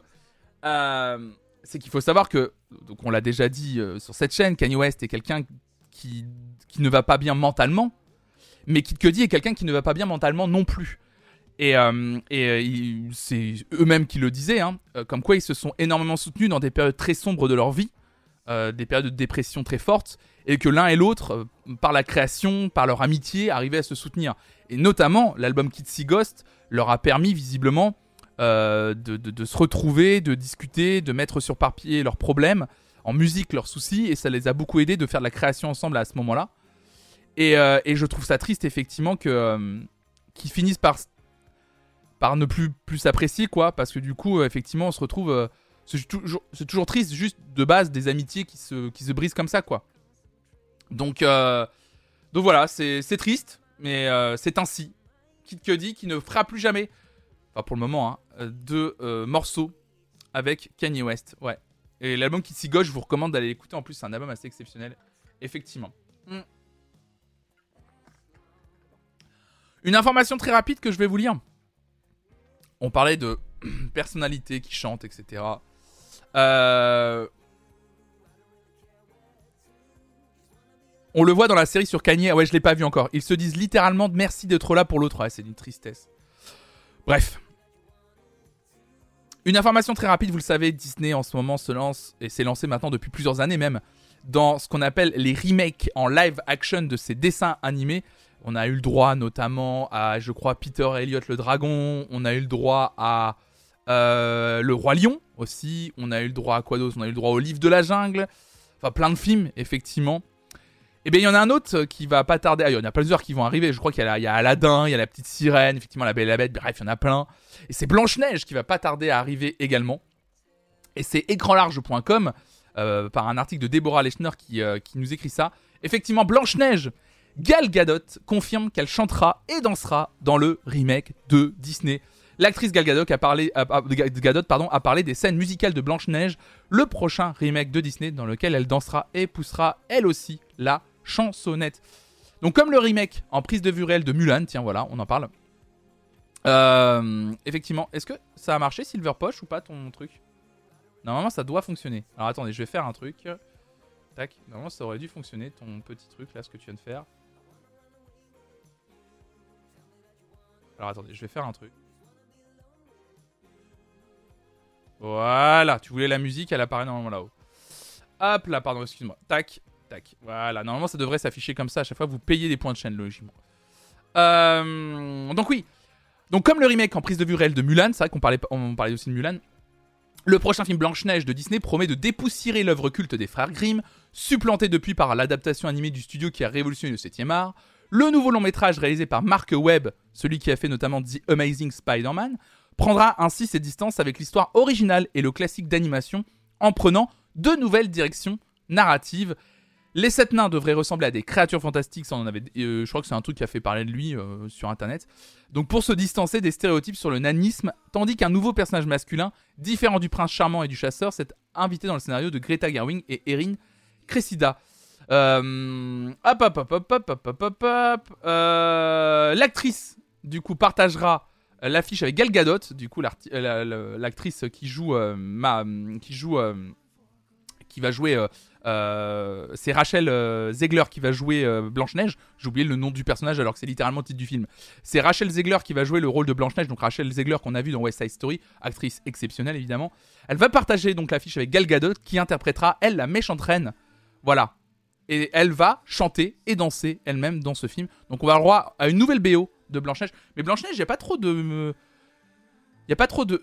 Elle chante la méchante reine, il y, a des musiques à part les, les sept nains. Je me souviens plus dans Blanche-Neige, le nombre de musiques Merci tout capuchon pour ton prime. Bonjour à toi. Tu nous dis bonjour, bonjour à tous. Merci beaucoup tout capuchon. Non, y a, non la méchante, il n'y a pas, de, y a pas de, de, musique iconique, bien sûr. Non, elle chante pas, c'est ça, ouais. Ouais, Blanche-Neige, elle chante pas mal. Ouais, Blanche-Neige, elle arrête pas. Elle arrête pas. Quand elle prépare la pomme. Ah oui, c'est vrai qu'il y a une chanson de la pomme. Ça fait tellement longtemps, euh, tellement longtemps que je l'ai pas vu. Salut Thomas. Ah oui, un jour mon prince viendra, putain. Ça fait tellement longtemps que j'ai pas vu Blanche-Neige, en fait. Faudrait que je le remate. Ça a été déjà fait en film Blanche-Neige il y a pas longtemps. Ah bon? Il y a un film Blanche-Neige? Blanche-Neige. Fais voir.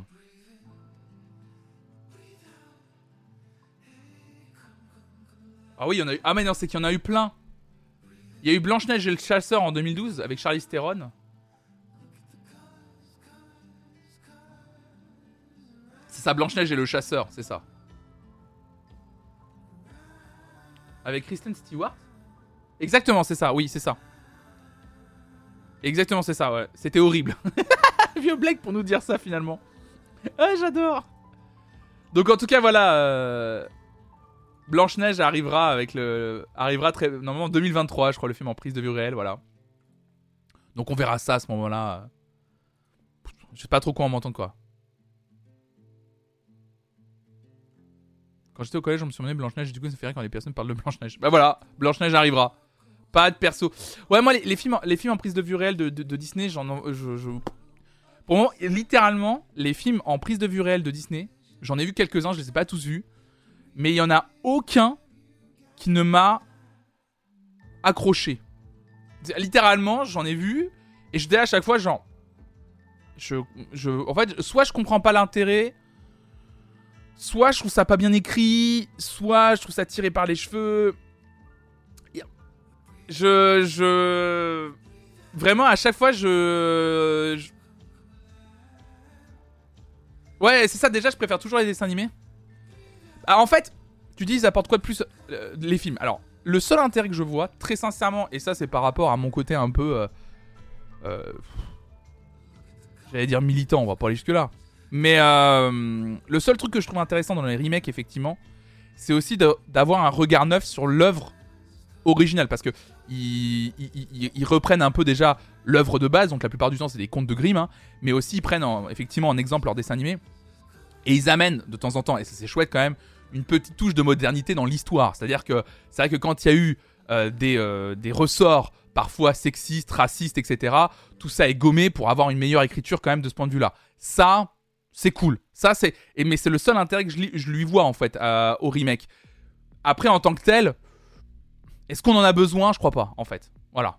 Voilà, éventuellement gommer certains trucs un peu limites en 2022. C'est ça. Moi, c'est le seul. C'est le seul intérêt que j'y vois aujourd'hui, à titre personnel. Mais après, le reste.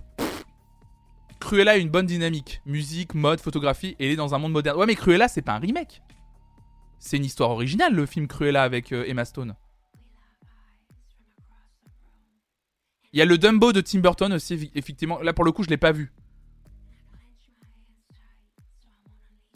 C'est plus que dispensable artistiquement parlant. Voilà, c'est qu'en fait, artistiquement parlant, le fait de gommer des choses limites en 2022, en fait, c'est pas artistique. C'est du, pour moi, hein, pardon, mais c'est du bon sens en fait.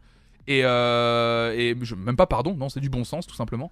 Mais, euh, après, artistiquement parlant, Dumbo est cool, mais pas incroyable. Dumbo, c'est pareil, c'est loin de l'original. Ouais, c'est ça en fait, c'est ça. C'est ce qu'on m'a dit, c'est que Dumbo, genre, c'est cool, mais en vrai. Euh, surtout que moi, on m'a déjà dit, genre, Dumbo, on dirait pas Tim Burton, on dirait un gars qui maîtrise les codes de Tim Burton et qui essaye de faire du Tim Burton, mais en fait, ça aurait été pas Tim Burton, ça aurait été la même en fait. Non, Cruella, c'est les 101 Dalmatiens. Mais non, les 101 Dalmatiens. Attends, on m'a dit que le film Cruella et l'histoire du film Cruella, c'est pas du tout l'histoire des 101 Dalmatiens, c'est pas du tout la même chose. Puis je sais pas, je suis peut-être trop team animation, tu nous dis Yuzuzat, mais pourquoi en prise de vue réelle? Ah oui, moi je comprends pas l'intérêt. Moi c'est ce que, mais je, c'est l'exemple que je donne tout le temps. Je ne suis pas allé voir le roi lion, mais Raphaël a été le voir elle de son côté, me l'a raconté. Moi je trouve que ce qui est marrant dans le roi lion, c'est aussi euh, c'est ce que l'animation permet. C'est vrai que l'animation permet parfois des trucs complètement absurdes euh, et nous permet de sortir de l'univers très, euh, comment dire, premier degré du, de, enfin, que, que, nous impose l'histoire, le roi lion. Et c'est vrai que la scène où Timon se transforme en hawaïenne pour détourner les hyènes à un moment donné, c'est drôle, c'est marrant, ça arrive euh, à point nommé par rapport au personnage qui est Timon, mais à partir du moment où tu enlèves ça du film et que ça devient un film très terre à terre, en prise de vue réelle, moi je vois absolument pas l'intérêt d'aller voir le film le, le d'aller voir le film Le Roi Lion en fait. Alors, je sais que Le Roi Lion a été une prouesse technique et a amené énormément de choses dans l'industrie du cinéma, Notamment, sans le Roi Lion, il n'y aurait pas eu. C'est con, hein, je vous le dis, c'est vrai. Hein. Sans le film Le Roi Lion, on n'aurait pas eu la série The Mandalorian. Du point de vue technique, je parle. Et de ce que ça a apporté à l'industrie. Mais au-delà du point de vue technique, le film a peu d'intérêt en fait. Mais j'ai l'impression que Le Roi Lion a été fait uniquement pour repousser les techniques de la, de la 3D et de l'intégration dans un. et de casser l'idée du, du fond vert en fait. Ça fait presque 10 ans qu'ils en font, et pourtant dans l'imaginaire collectif, quand on cite un Disney, jamais tu vas penser au film avant l'animation. Bah ouais, c'est ça en fait. Oui, enfin, le roi a été volé à Osamu Tezuka autour du roi Léo. Bien sûr, bien sûr, déjà le roi Lion est, un vol, mais... Euh,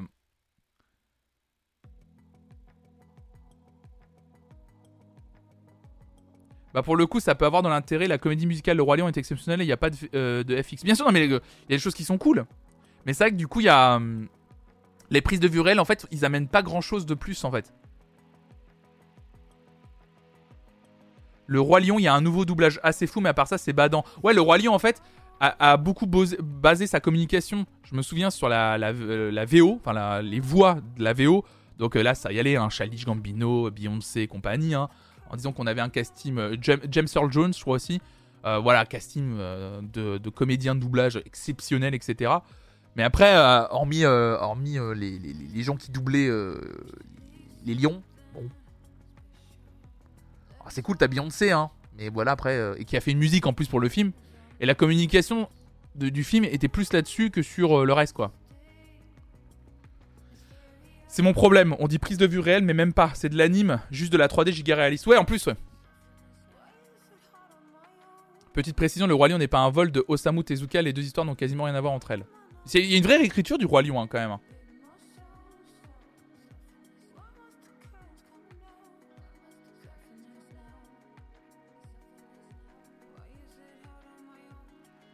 Mais euh, euh, peut-être que. Je sais pas si, euh, si c'est déjà disponible sur Disney. Je, je, ferai l'effort quand même de regarder le Roi Lion en prise de vue réelle. je, je, regarderai. je regarderai à mon avis le après, on cherche une explication artistique, alors qu'à mon avis, c'est qu'une question de Kishta. oui, très certainement, t'es de Je pense que tu as raison. Je pense que tu as complètement raison. À mon avis, on, cherche une explication, mais c'est juste que, comme depuis quasiment maintenant, effectivement, entre 5 et 10 ans, on, fait des œuvres qui reposent sur la nostalgie pour s'assurer une rentrée d'argent facile. Donc, parce qu'on le voit bien, hein, entre les remakes les sequels euh, dix ans plus tard, euh, les, euh, les, les comment on appelle ça, les reboots. Il est affiché sur Disney Plus, mais disponible prochainement. Bah, faut que ça fasse 3 ans qu'il soit sorti. On est toujours sur une période de 3 ans, je crois. Hein. On va taper le Roi Lion. The Lion King. Alors, on a le film d'animation. Je veux le film, s'il vous plaît. Le Roi Lion. Film de 2019 par. Euh, de 2019. 20, 21, 22. Donc il devrait sortir dans pas longtemps, effectivement. Il est sorti quel jour? J'ai pas le jour précis de la sortie. Bon, ça devrait être en juillet. Il est sorti en juillet 2019. Il est sorti en juillet 2019 aux États-Unis. Euh, en France, etc. Donc en fait, il devrait arriver en juillet sur Disney. Mais est-ce que ça rapporte tant de quicheta justement Parce que rediffuser un classique au ciné, ça leur coûterait rien et plein de bénéfices. Non mais. Hmm, alors effectivement, mais je pense que rediffuser un classique au ciné, ça leur rapporte, ça leur coûterait rien et plein de bénéfices. Je pense que c'est pas aussi facile que ça. Et euh, je pense que, et, je pense que ça rapporte toujours moins d'argent de réexploiter un, film d'animation que de créer un nouveau film et de le sortir comme une nouveauté. Bah, c'est une nouveauté en plus. Hein. Je pense que ça reste plus efficace. Puis en plus, derrière, tu peux quand même, comme Le Roi Lion, tu peux quand même créer euh, un nouvel intérêt de par justement le casting vocal déjà. C'est-à-dire que quand tu annonces à ton casting Donald Glover, Beyoncé, James Earl Jones, Chiwetel Ejiofor, Seth Rogen, John Oliver, Eric André, effectivement, quand annonces un casting avec des personnalités d'aujourd'hui et modernes, ça fait rentrer de l'argent et ça, crée un intérêt. T'annonces en plus que c'est notamment Beyoncé qui va chanter, euh, c'est quoi, euh, Can You Feel the Love Tonight? Ah bah là, euh, t'es 100% ok.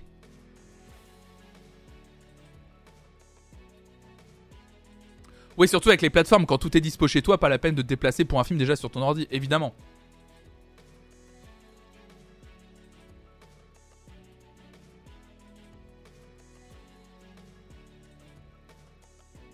J'avais bien aimé le Aladdin de Guy Ritchie avec Will Smith. C'était dynamique à la Guy Ritchie, pas prise de tête. Ouais, je l'ai pas vu moi du coup. Mieux, faites les deux. Ressortir l'anime au cinéma juste avant de sortir le remake. Les fans vont aller voir les deux. Alors Daigout, je pense que t'as raison. Et je crois, j'espère ne pas me tromper, mais je crois que les cinémas Gaumont Pâté, c'est ce qu'ils font. Quand il y a un film qui sort au cinéma, style Aladdin, ils essayent de programmer Aladdin, genre les dimanches, jour euh, où les enfants et les parents peuvent aller au cinéma ensemble, avant ou même pendant l'exploitation. Genre ils font 2-3 séances de, euh, ils, ont, ils avaient fait 2-3 séances d'Aladin, histoire que tu puisses aller le voir. Euh, et, du coup, avant d'aller voir le film, c'est très mal. Ça, c'est très malin. Ah bah oui, ça c'est malin. Comme ça. Puis en plus, il y a le côté où si t'es fan ou si t'as revu le film récemment, il y a des gens qui vont aussi le voir par curiosité pour juste comparer et pour dire ah là là, ça c'est pas pareil. Alors, Isola, tu disais, la nouvelle loi n'est toujours pas applicable. Non, c'est toujours pas applicable. Il y, a un, petit souci concernant Disney, concernant la loi euh, de, la, de la chronologie des médias. Parce que je crois que Disney n'a pas joué le jeu euh, de, la création française. En fait, si il voulait que la nouvelle loi soit applicable, il fallait que Disney investisse, euh, je sais plus si c'est 20 ou 25% de son argent dans la création française, chose qu'ils ont refusé pour le moment. Sinon, inventer des nouveaux trucs, des feignasses Disney. Bah après, Disney, ils inventent quand même pas mal de choses. Pour avoir taffé au Gaumont, je te confirme que c'est ça. Comme Lord of the Rings avant The Hobbit, Matrix avant le dernier. Ouais, c'est ça, ouais. C'est ça, c'est ça. Non, mais on se rend pas compte, mais on parle, on parle des remakes, mais les remakes, c'est une goutte d'eau. Euh. C'est juste que ça, bénéficie d'une énorme, euh, énorme force de communication, mais les remakes Disney, c'est une goutte d'eau par, rapport à tout ce que sort Disney en vrai. Hein. Vous vous rendez pas compte, hein. C'est. Euh, c'est juste qu'on en parle parce que justement ça déclenche un aspect nostalgique, il y a beaucoup de communication autour, ils mettent le paquet dessus, mais. Bien sûr, mais ils pourraient arrêter de faire ça pour mettre encore plus d'énergie ailleurs. Bah, bien sûr que non. Bien sûr qu'ils arrêteront pas. L'énergie qu'ils mettent là-dedans, euh, enfin, ils savent. Reste. Disney reste une entreprise qui doit survivre et tourner. C'est tout. C'est. Alors, est-ce que moi, ça m'attriste Un petit peu, mais. C'est Marvel qui rapporte la moula, évidemment. Évidemment, aujourd'hui c'est Marvel qui rapporte, euh, qui rapporte le plus d'argent. Ça rapporte de la tunasse, pourquoi arrêter? Bah bien sûr, évidemment. Mais derrière, on a quand même des Pixar qui sont exceptionnels. En ce moment, je trouve qu'on a une. Alors, dommage que ça sorte pas au cinéma, ça c'est vraiment un énorme problème pour moi. Mais, euh, actuellement, on a quand même. On a eu 4 Pixar qui sont sortis coup sur coup que je trouve assez exceptionnels les uns les autres, avec un vrai parti pré artistique pour chacun des films qui sortent. Et ça, c'est cool. Et euh, c'est pour ça que je vous dis que c'est qu'une goutte d'eau. Nous, on, on, peut critiquer, mais mine de rien, c'est aussi parce qu'il y a ces films-là qui rapportent de l'argent qui permet de, réinvestir dans, la branche Pixar aussi à un moment donné, quoi. C'est de poids de, mesure. John Favreau, il fait le Roi Lion, et ça lui permet derrière de, faire The Mandalorian. C'est les vases communicants, hein. je vous rappelle que Star Wars appartient à Disney aujourd'hui. Donc effectivement, il utilise la technologie que lui a permis d'avoir Disney sur euh, le Roi Lion pour la réexploiter et l'améliorer sur la série The Mandalorian. Mulan est sorti en live action, tout à fait, oui.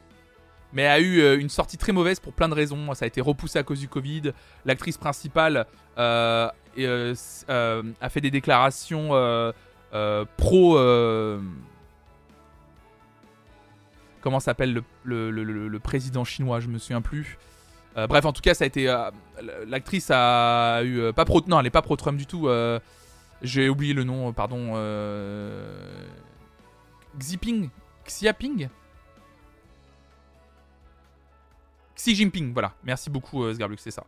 Euh, enfin voilà, elle a été, euh, voilà, ça a été très, euh, très, enfin voilà, elle a eu des sorties que Disney a tenté un peu d'étouffer ou de pas trop en parler, sauf que ça a joué bah, forcément sur l'audience. ils ont essayé en plus Disney d'arrondir les angles parce que ça devait être le film, euh, le Disney qui sortait sur le territoire euh, chinois et qui devait attirer un public chinois parce qu'il faut savoir que la Chine euh, c'est un territoire sur lequel on compte beaucoup pour réaugmenter les, audiences et les spectateurs au moment de la sortie ciné. On compte beaucoup. En fait, il y a des sorties un peu différées. Il y a une sortie d'abord sur le territoire américain. Et quand un film fait un score moyen aux États-Unis, on attend de la sortie chinoise un gros truc. Et des fois, il y a des films qui ne sortent juste pas en Chine par rapport à la censure, etc. Vous le savez. Et Mulan devait être une des grandes sorties chinoises. Ils ont arrondi les angles de tous les côtés pour que le scénario convienne au maximum au régime chinois. Euh, et sauf que du coup, bah oui, il y a eu des sorties. Euh. Et en plus, effectivement, c'est sorti en payant sur Disney Plus au départ, en plus de tout ça, ouais. Ça a été un bordel monstre. En fait, la sortie de Mulan, euh, c'est un enchaînement pour Disney de merde. Je pense que à la fin, on sent vraiment, il y a eu de tellement d'histoires autour du film Mulan que j'ai vraiment l'impression que la sortie, ils l'ont vraiment fait en mode allez, vas-y, putain, vous savez quoi là Covid ou pas Covid, on le fout sur Disney ma gueule. On le fout à 12,99 ou je sais pas quoi là. Euh, il va vivre de sa belle vie, il va faire zéro entrée. Euh, là, on le sort au cinéma, euh, on va faire la communication minimum. De toute façon, l'actrice, on peut pas peut pas l'envoyer en, ce qu'on appelle en presse junket. Vous savez, c'est les, c'est les, les les, junkets, pré-junkets, c'est on va dans, c'est les acteurs qui se retrouvent face à des journalistes dans les mêmes cadres. En général, c'est dans des chambres d'hôtel, on installe l'acteur et c'est des interviews de 5-10 minutes et ils enchaînent des interviews de 5-10 minutes avec plein de, plein de journalistes du monde entier. Euh, pré-junket, on va pas envoyer l'actrice parce que vu ce qu'elle commence à sortir comme dinguerie euh, sur, euh, sur le fait que, qu'elle est ok avec le gouvernement chinois qui mitraille des gens dans la rue, voilà, on va éviter. donc, donc voilà, donc on va éviter tout ça, tout simplement. Euh, donc euh, communication désastreuse, voilà. Hollywood, quand ça essaie de séduire le marché chinois, ça marche jamais. Ça a été pareil pour Shang-Chi.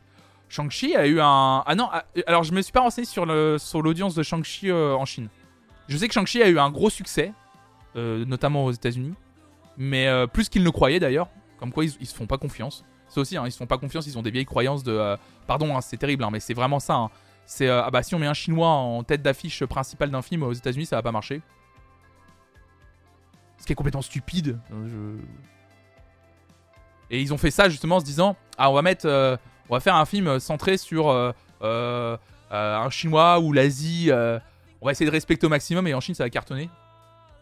Et c'est plus en Chine que ça va cartonner que chez nous et en fait finalement ils se sont bien plantés la gueule.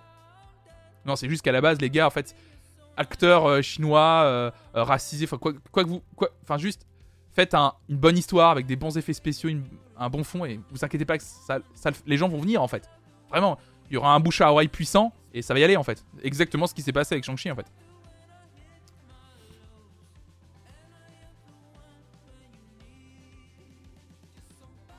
après, ça va, ça va plus loin, Yuzuza. Tu parles de public pour enfants, adultes, etc.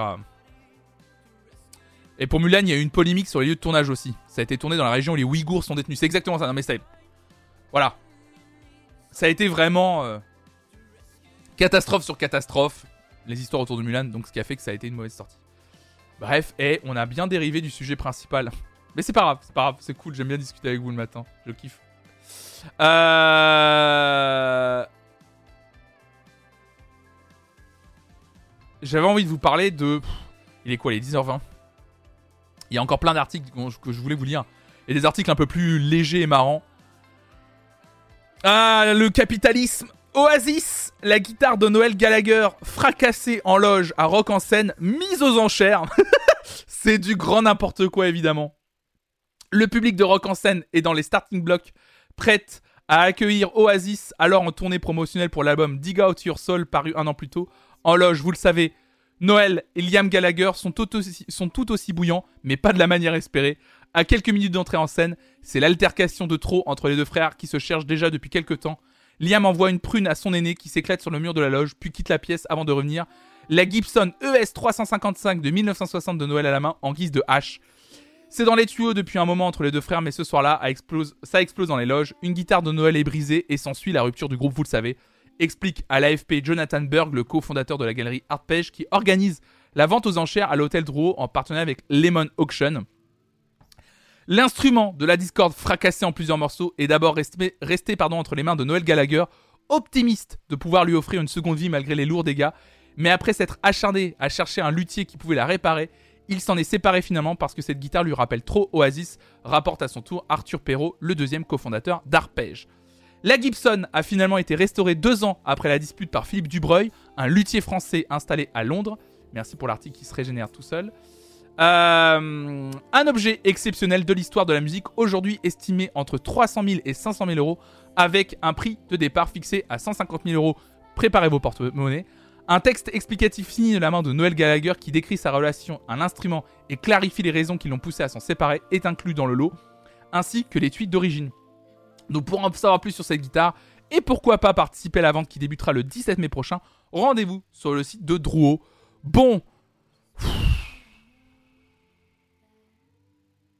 Le capitalisme a son meilleur finalement. Oh bah ça va, il y a les tuiles, nous dit Peter Line. Oui bonjour, j'ai 23 euros, ça va Bon. Les fins de mois sont compliquées en ce moment. Bah, n'hésitez pas à sub à cette chaîne, bien sûr. Euh, j'essaierai de l'acheter, de vous faire une démo, hein, bien sûr, de la guitare euh, fracassée. C'est un morceau de l'histoire de la musique, évidemment. C'est pas la première fois hein, que, euh, que j'ai des articles comme ça sur des, sur des instruments de musique qui sont vendus en enchères, etc. Que voulez-vous que je vous dise? Que voulez-vous que je vous dise? Je vais plutôt vous lire cette information que je trouve plus intéressante. Également sur un objet, mais que je trouve plus cool. Vous savez... Oui, en plus, c'est même pas pour la bonne cause. Hein, bien sûr que non, c'est pas pour la bonne cause. Évidemment que non. Non, non, Caribou, Caribou qui dit peut-être que les sous seront reversés une asso. Évidemment que non. Évidemment. La guitare que j'ai chez mes grands-parents, que j'ai cassée à 8 ans, ça peut se rendre. Alors, ce Garblux, tu peux tenter, tu peux tenter. Je vais plutôt vous lire cet article sur un objet plus intéressant que je trouve, qui est probablement peut-être un premier pas sur l'avenir de ce que va être le vinyle dans le monde. Effectivement, vous savez qu'il y a beaucoup de, pénuries de matières premières aujourd'hui pour créer des vinyles, et puis des matières premières qui sont, euh, il faut le dire, hein, euh, pas très cool pour, euh, la planète.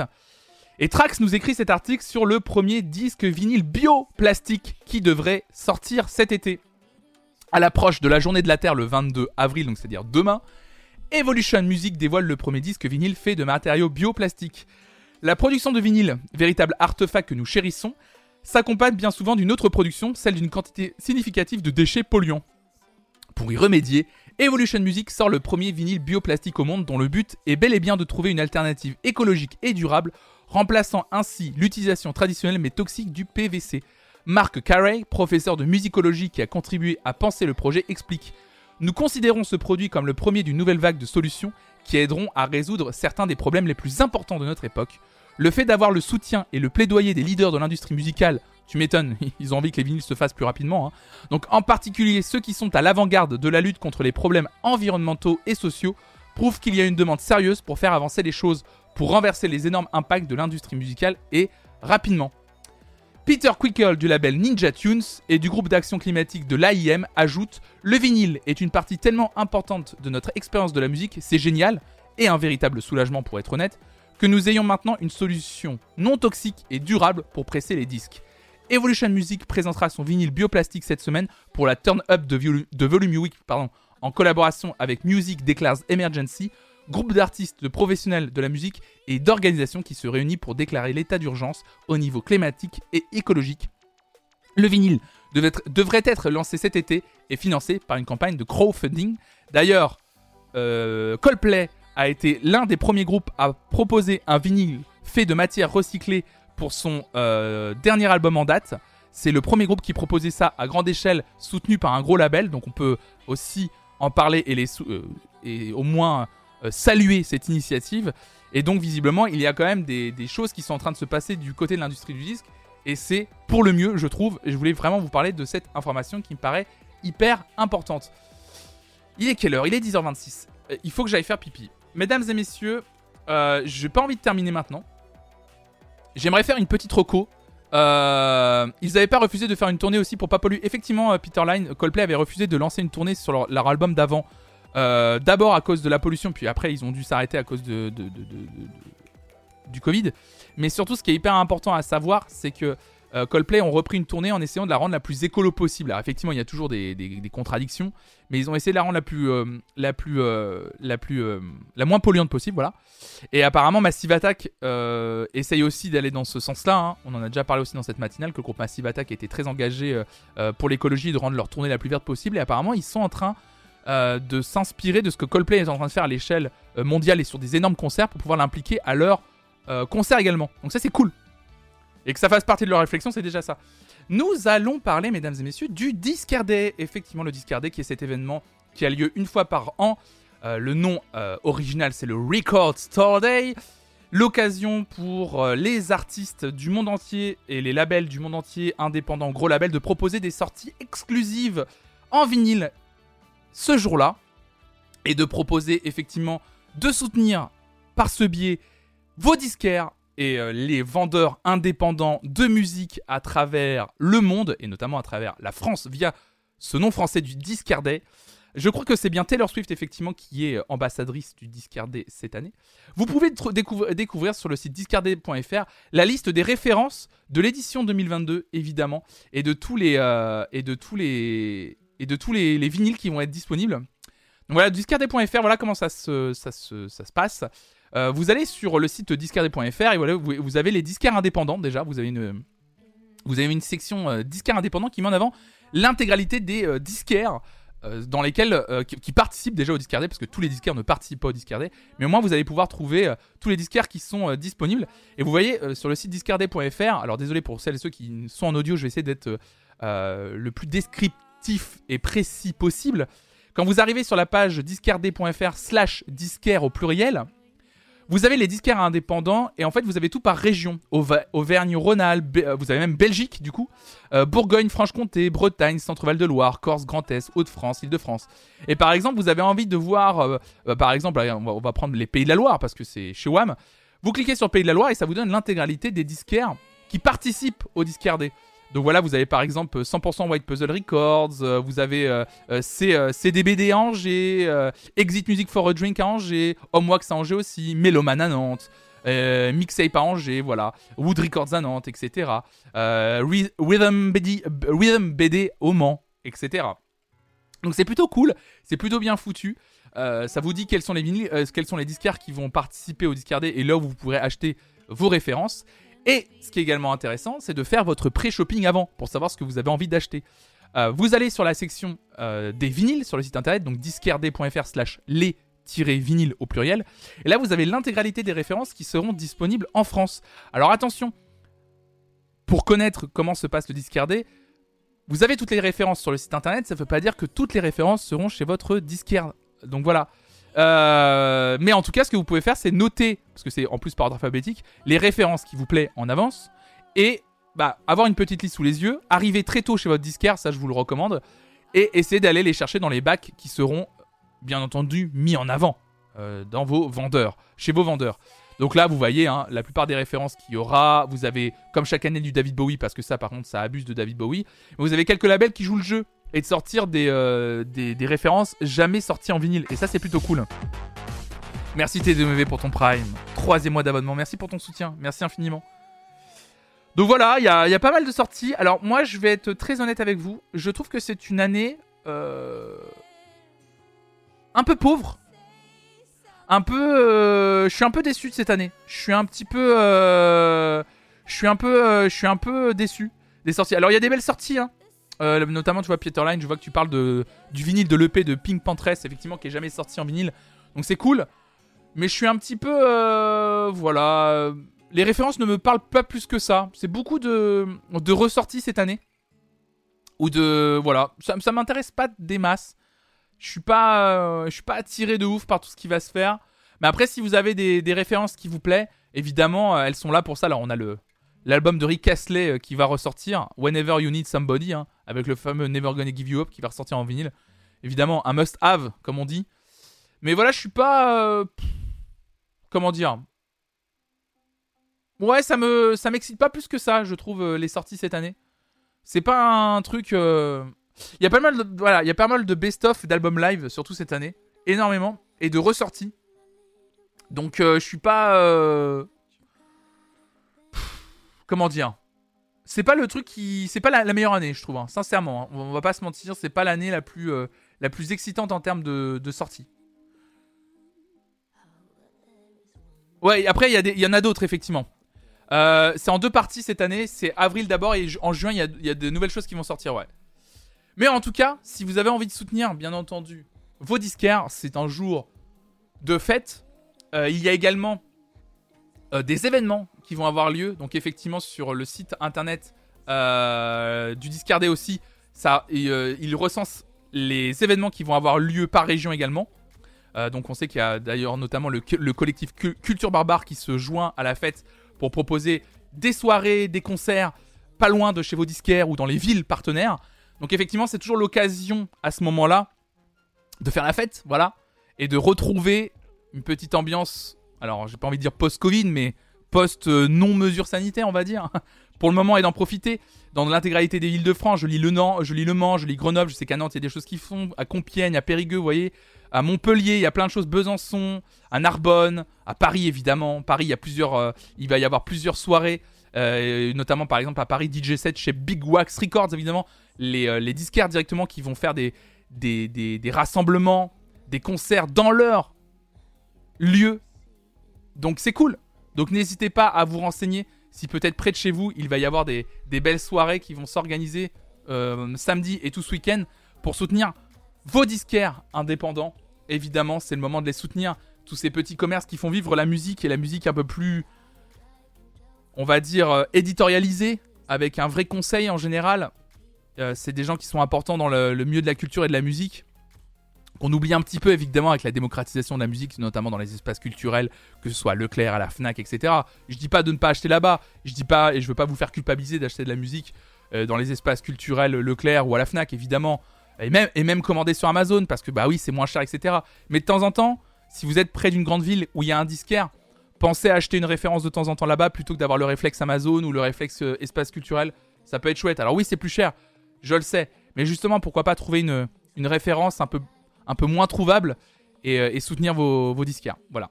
J'avais envie de, pour terminer, euh, de faire cette reco et donner un petit coup de pouce euh, au discardé parce que c'est cool de retrouver le discardé dans, un, dans une forme plus, plus classique après ces deux ans de, de pandémie et, et de restrictions sanitaires un peu dures. Voilà.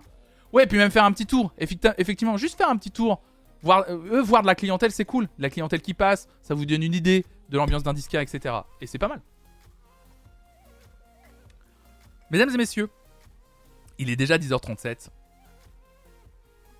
L- non, l'OP est, mondial en fait. Le Discardé, c'est l'adaptation euh, du Record Store Day au niveau mondial. Voilà. Aux abonnés Rosalia sur Spotify, il y a l'accès à la prévente des tickets avec une promo fan. Merci Mimolette Fraîche. Effectivement, Rosalia qui a annoncé le aussi. C'est vrai que j'en ai pas parlé le début de sa tournée avec la vente des places euh, demain, je crois. hein. Et il y a une prévente visiblement aujourd'hui. Donc voilà aussi, si ça peut vous. Et voilà, petite info supplémentaire. On est là pour donner des infos sur la musique. Les gong. Mesdames et messieurs, on va s'arrêter là pour maintenant. Pas pour aujourd'hui, mais pour maintenant. Puisqu'on se retrouve dès 14h, bien sûr, pour Mario Kart 8 Deluxe pendant 3 heures de 14h à 18h. On va jouer à Mario Kart 8 avec vous. Donc si ça vous intéresse de passer jouer à Mario Kart, bah, n'hésitez pas à venir. Pour celles et ceux qui veulent venir juste pour avoir en fond un stream un peu cool, et je vous assure qu'on s'éclate toujours à faire un peu de vroom vroom sur Mario Kart, c'est toujours un moment d'amusement incroyable. N'hésitez pas à venir parce que je pense qu'on va vraiment s'éclater cet après-midi. Donc n'hésitez pas à venir. C'est tout à l'heure, c'est à 14h, c'est du Mario Kart 8 Deluxe, c'est sur cette chaîne. Je vous souhaite une excellente journée. Je vous donne rendez-vous à 14h pour celles et ceux qui peuvent être là, bien entendu, pour du Mario Kart. Sinon, je vous donne rendez-vous, vous l'avez vu, ce soir, hop là, à 18h, pour des chiffres et des lettres et s'amuser ensemble à regarder des chiffres et des lettres. Je pense qu'on va. Je pense qu'en vrai, ça paraît pas sexy de se dire on va regarder des chiffres et des lettres à 18h, mais en vrai, je pense qu'on va vraiment s'éclater. Vu comment on a passé 10 minutes la semaine dernière à s'amuser, juste déjà à regarder l'émission et aussi à s'amuser, à chercher les mots, je pense qu'on va vraiment, vraiment s'amuser. C'est ce soir à 18h, on va se faire des chiffres et des lettres, on va s'amuser avec les mots, mesdames et messieurs. Et oui, RVQ, RVQ, tu n'étais pas là jeudi dernier, effectivement, pendant Popstar, où il y a eu une interlude des chiffres et des lettres. Je sais pas pourquoi. Et ça a amusé les gens, et je me suis dit pourquoi pas le tenter. Voilà, juste histoire de temps en temps s'amuser. On le tente ce soir sur une, euh, sur vraiment 2-3 heures. Donc ça va être vraiment très drôle. Ça va être vraiment très drôle, je pense. Donc rendez-vous à 14h pour Mario Kart, venez faire Vroom Vroom ou 18h ce soir. En tout cas, ce qui est sûr, c'est d'ici là, restez curieux et curieux. Merci d'avoir suivi cette matinale. Merci à la modération. Merci à celles et ceux qui sont abonnés. N'hésitez pas à le faire, bien sûr, à vous abonner. C'est vous les premières contributrices et contributeurs de cette chaîne. Plus que jamais, j'ai besoin de vous. Merci à vous. Bonne journée. Ciao, ciao, ciao. Restez curieux.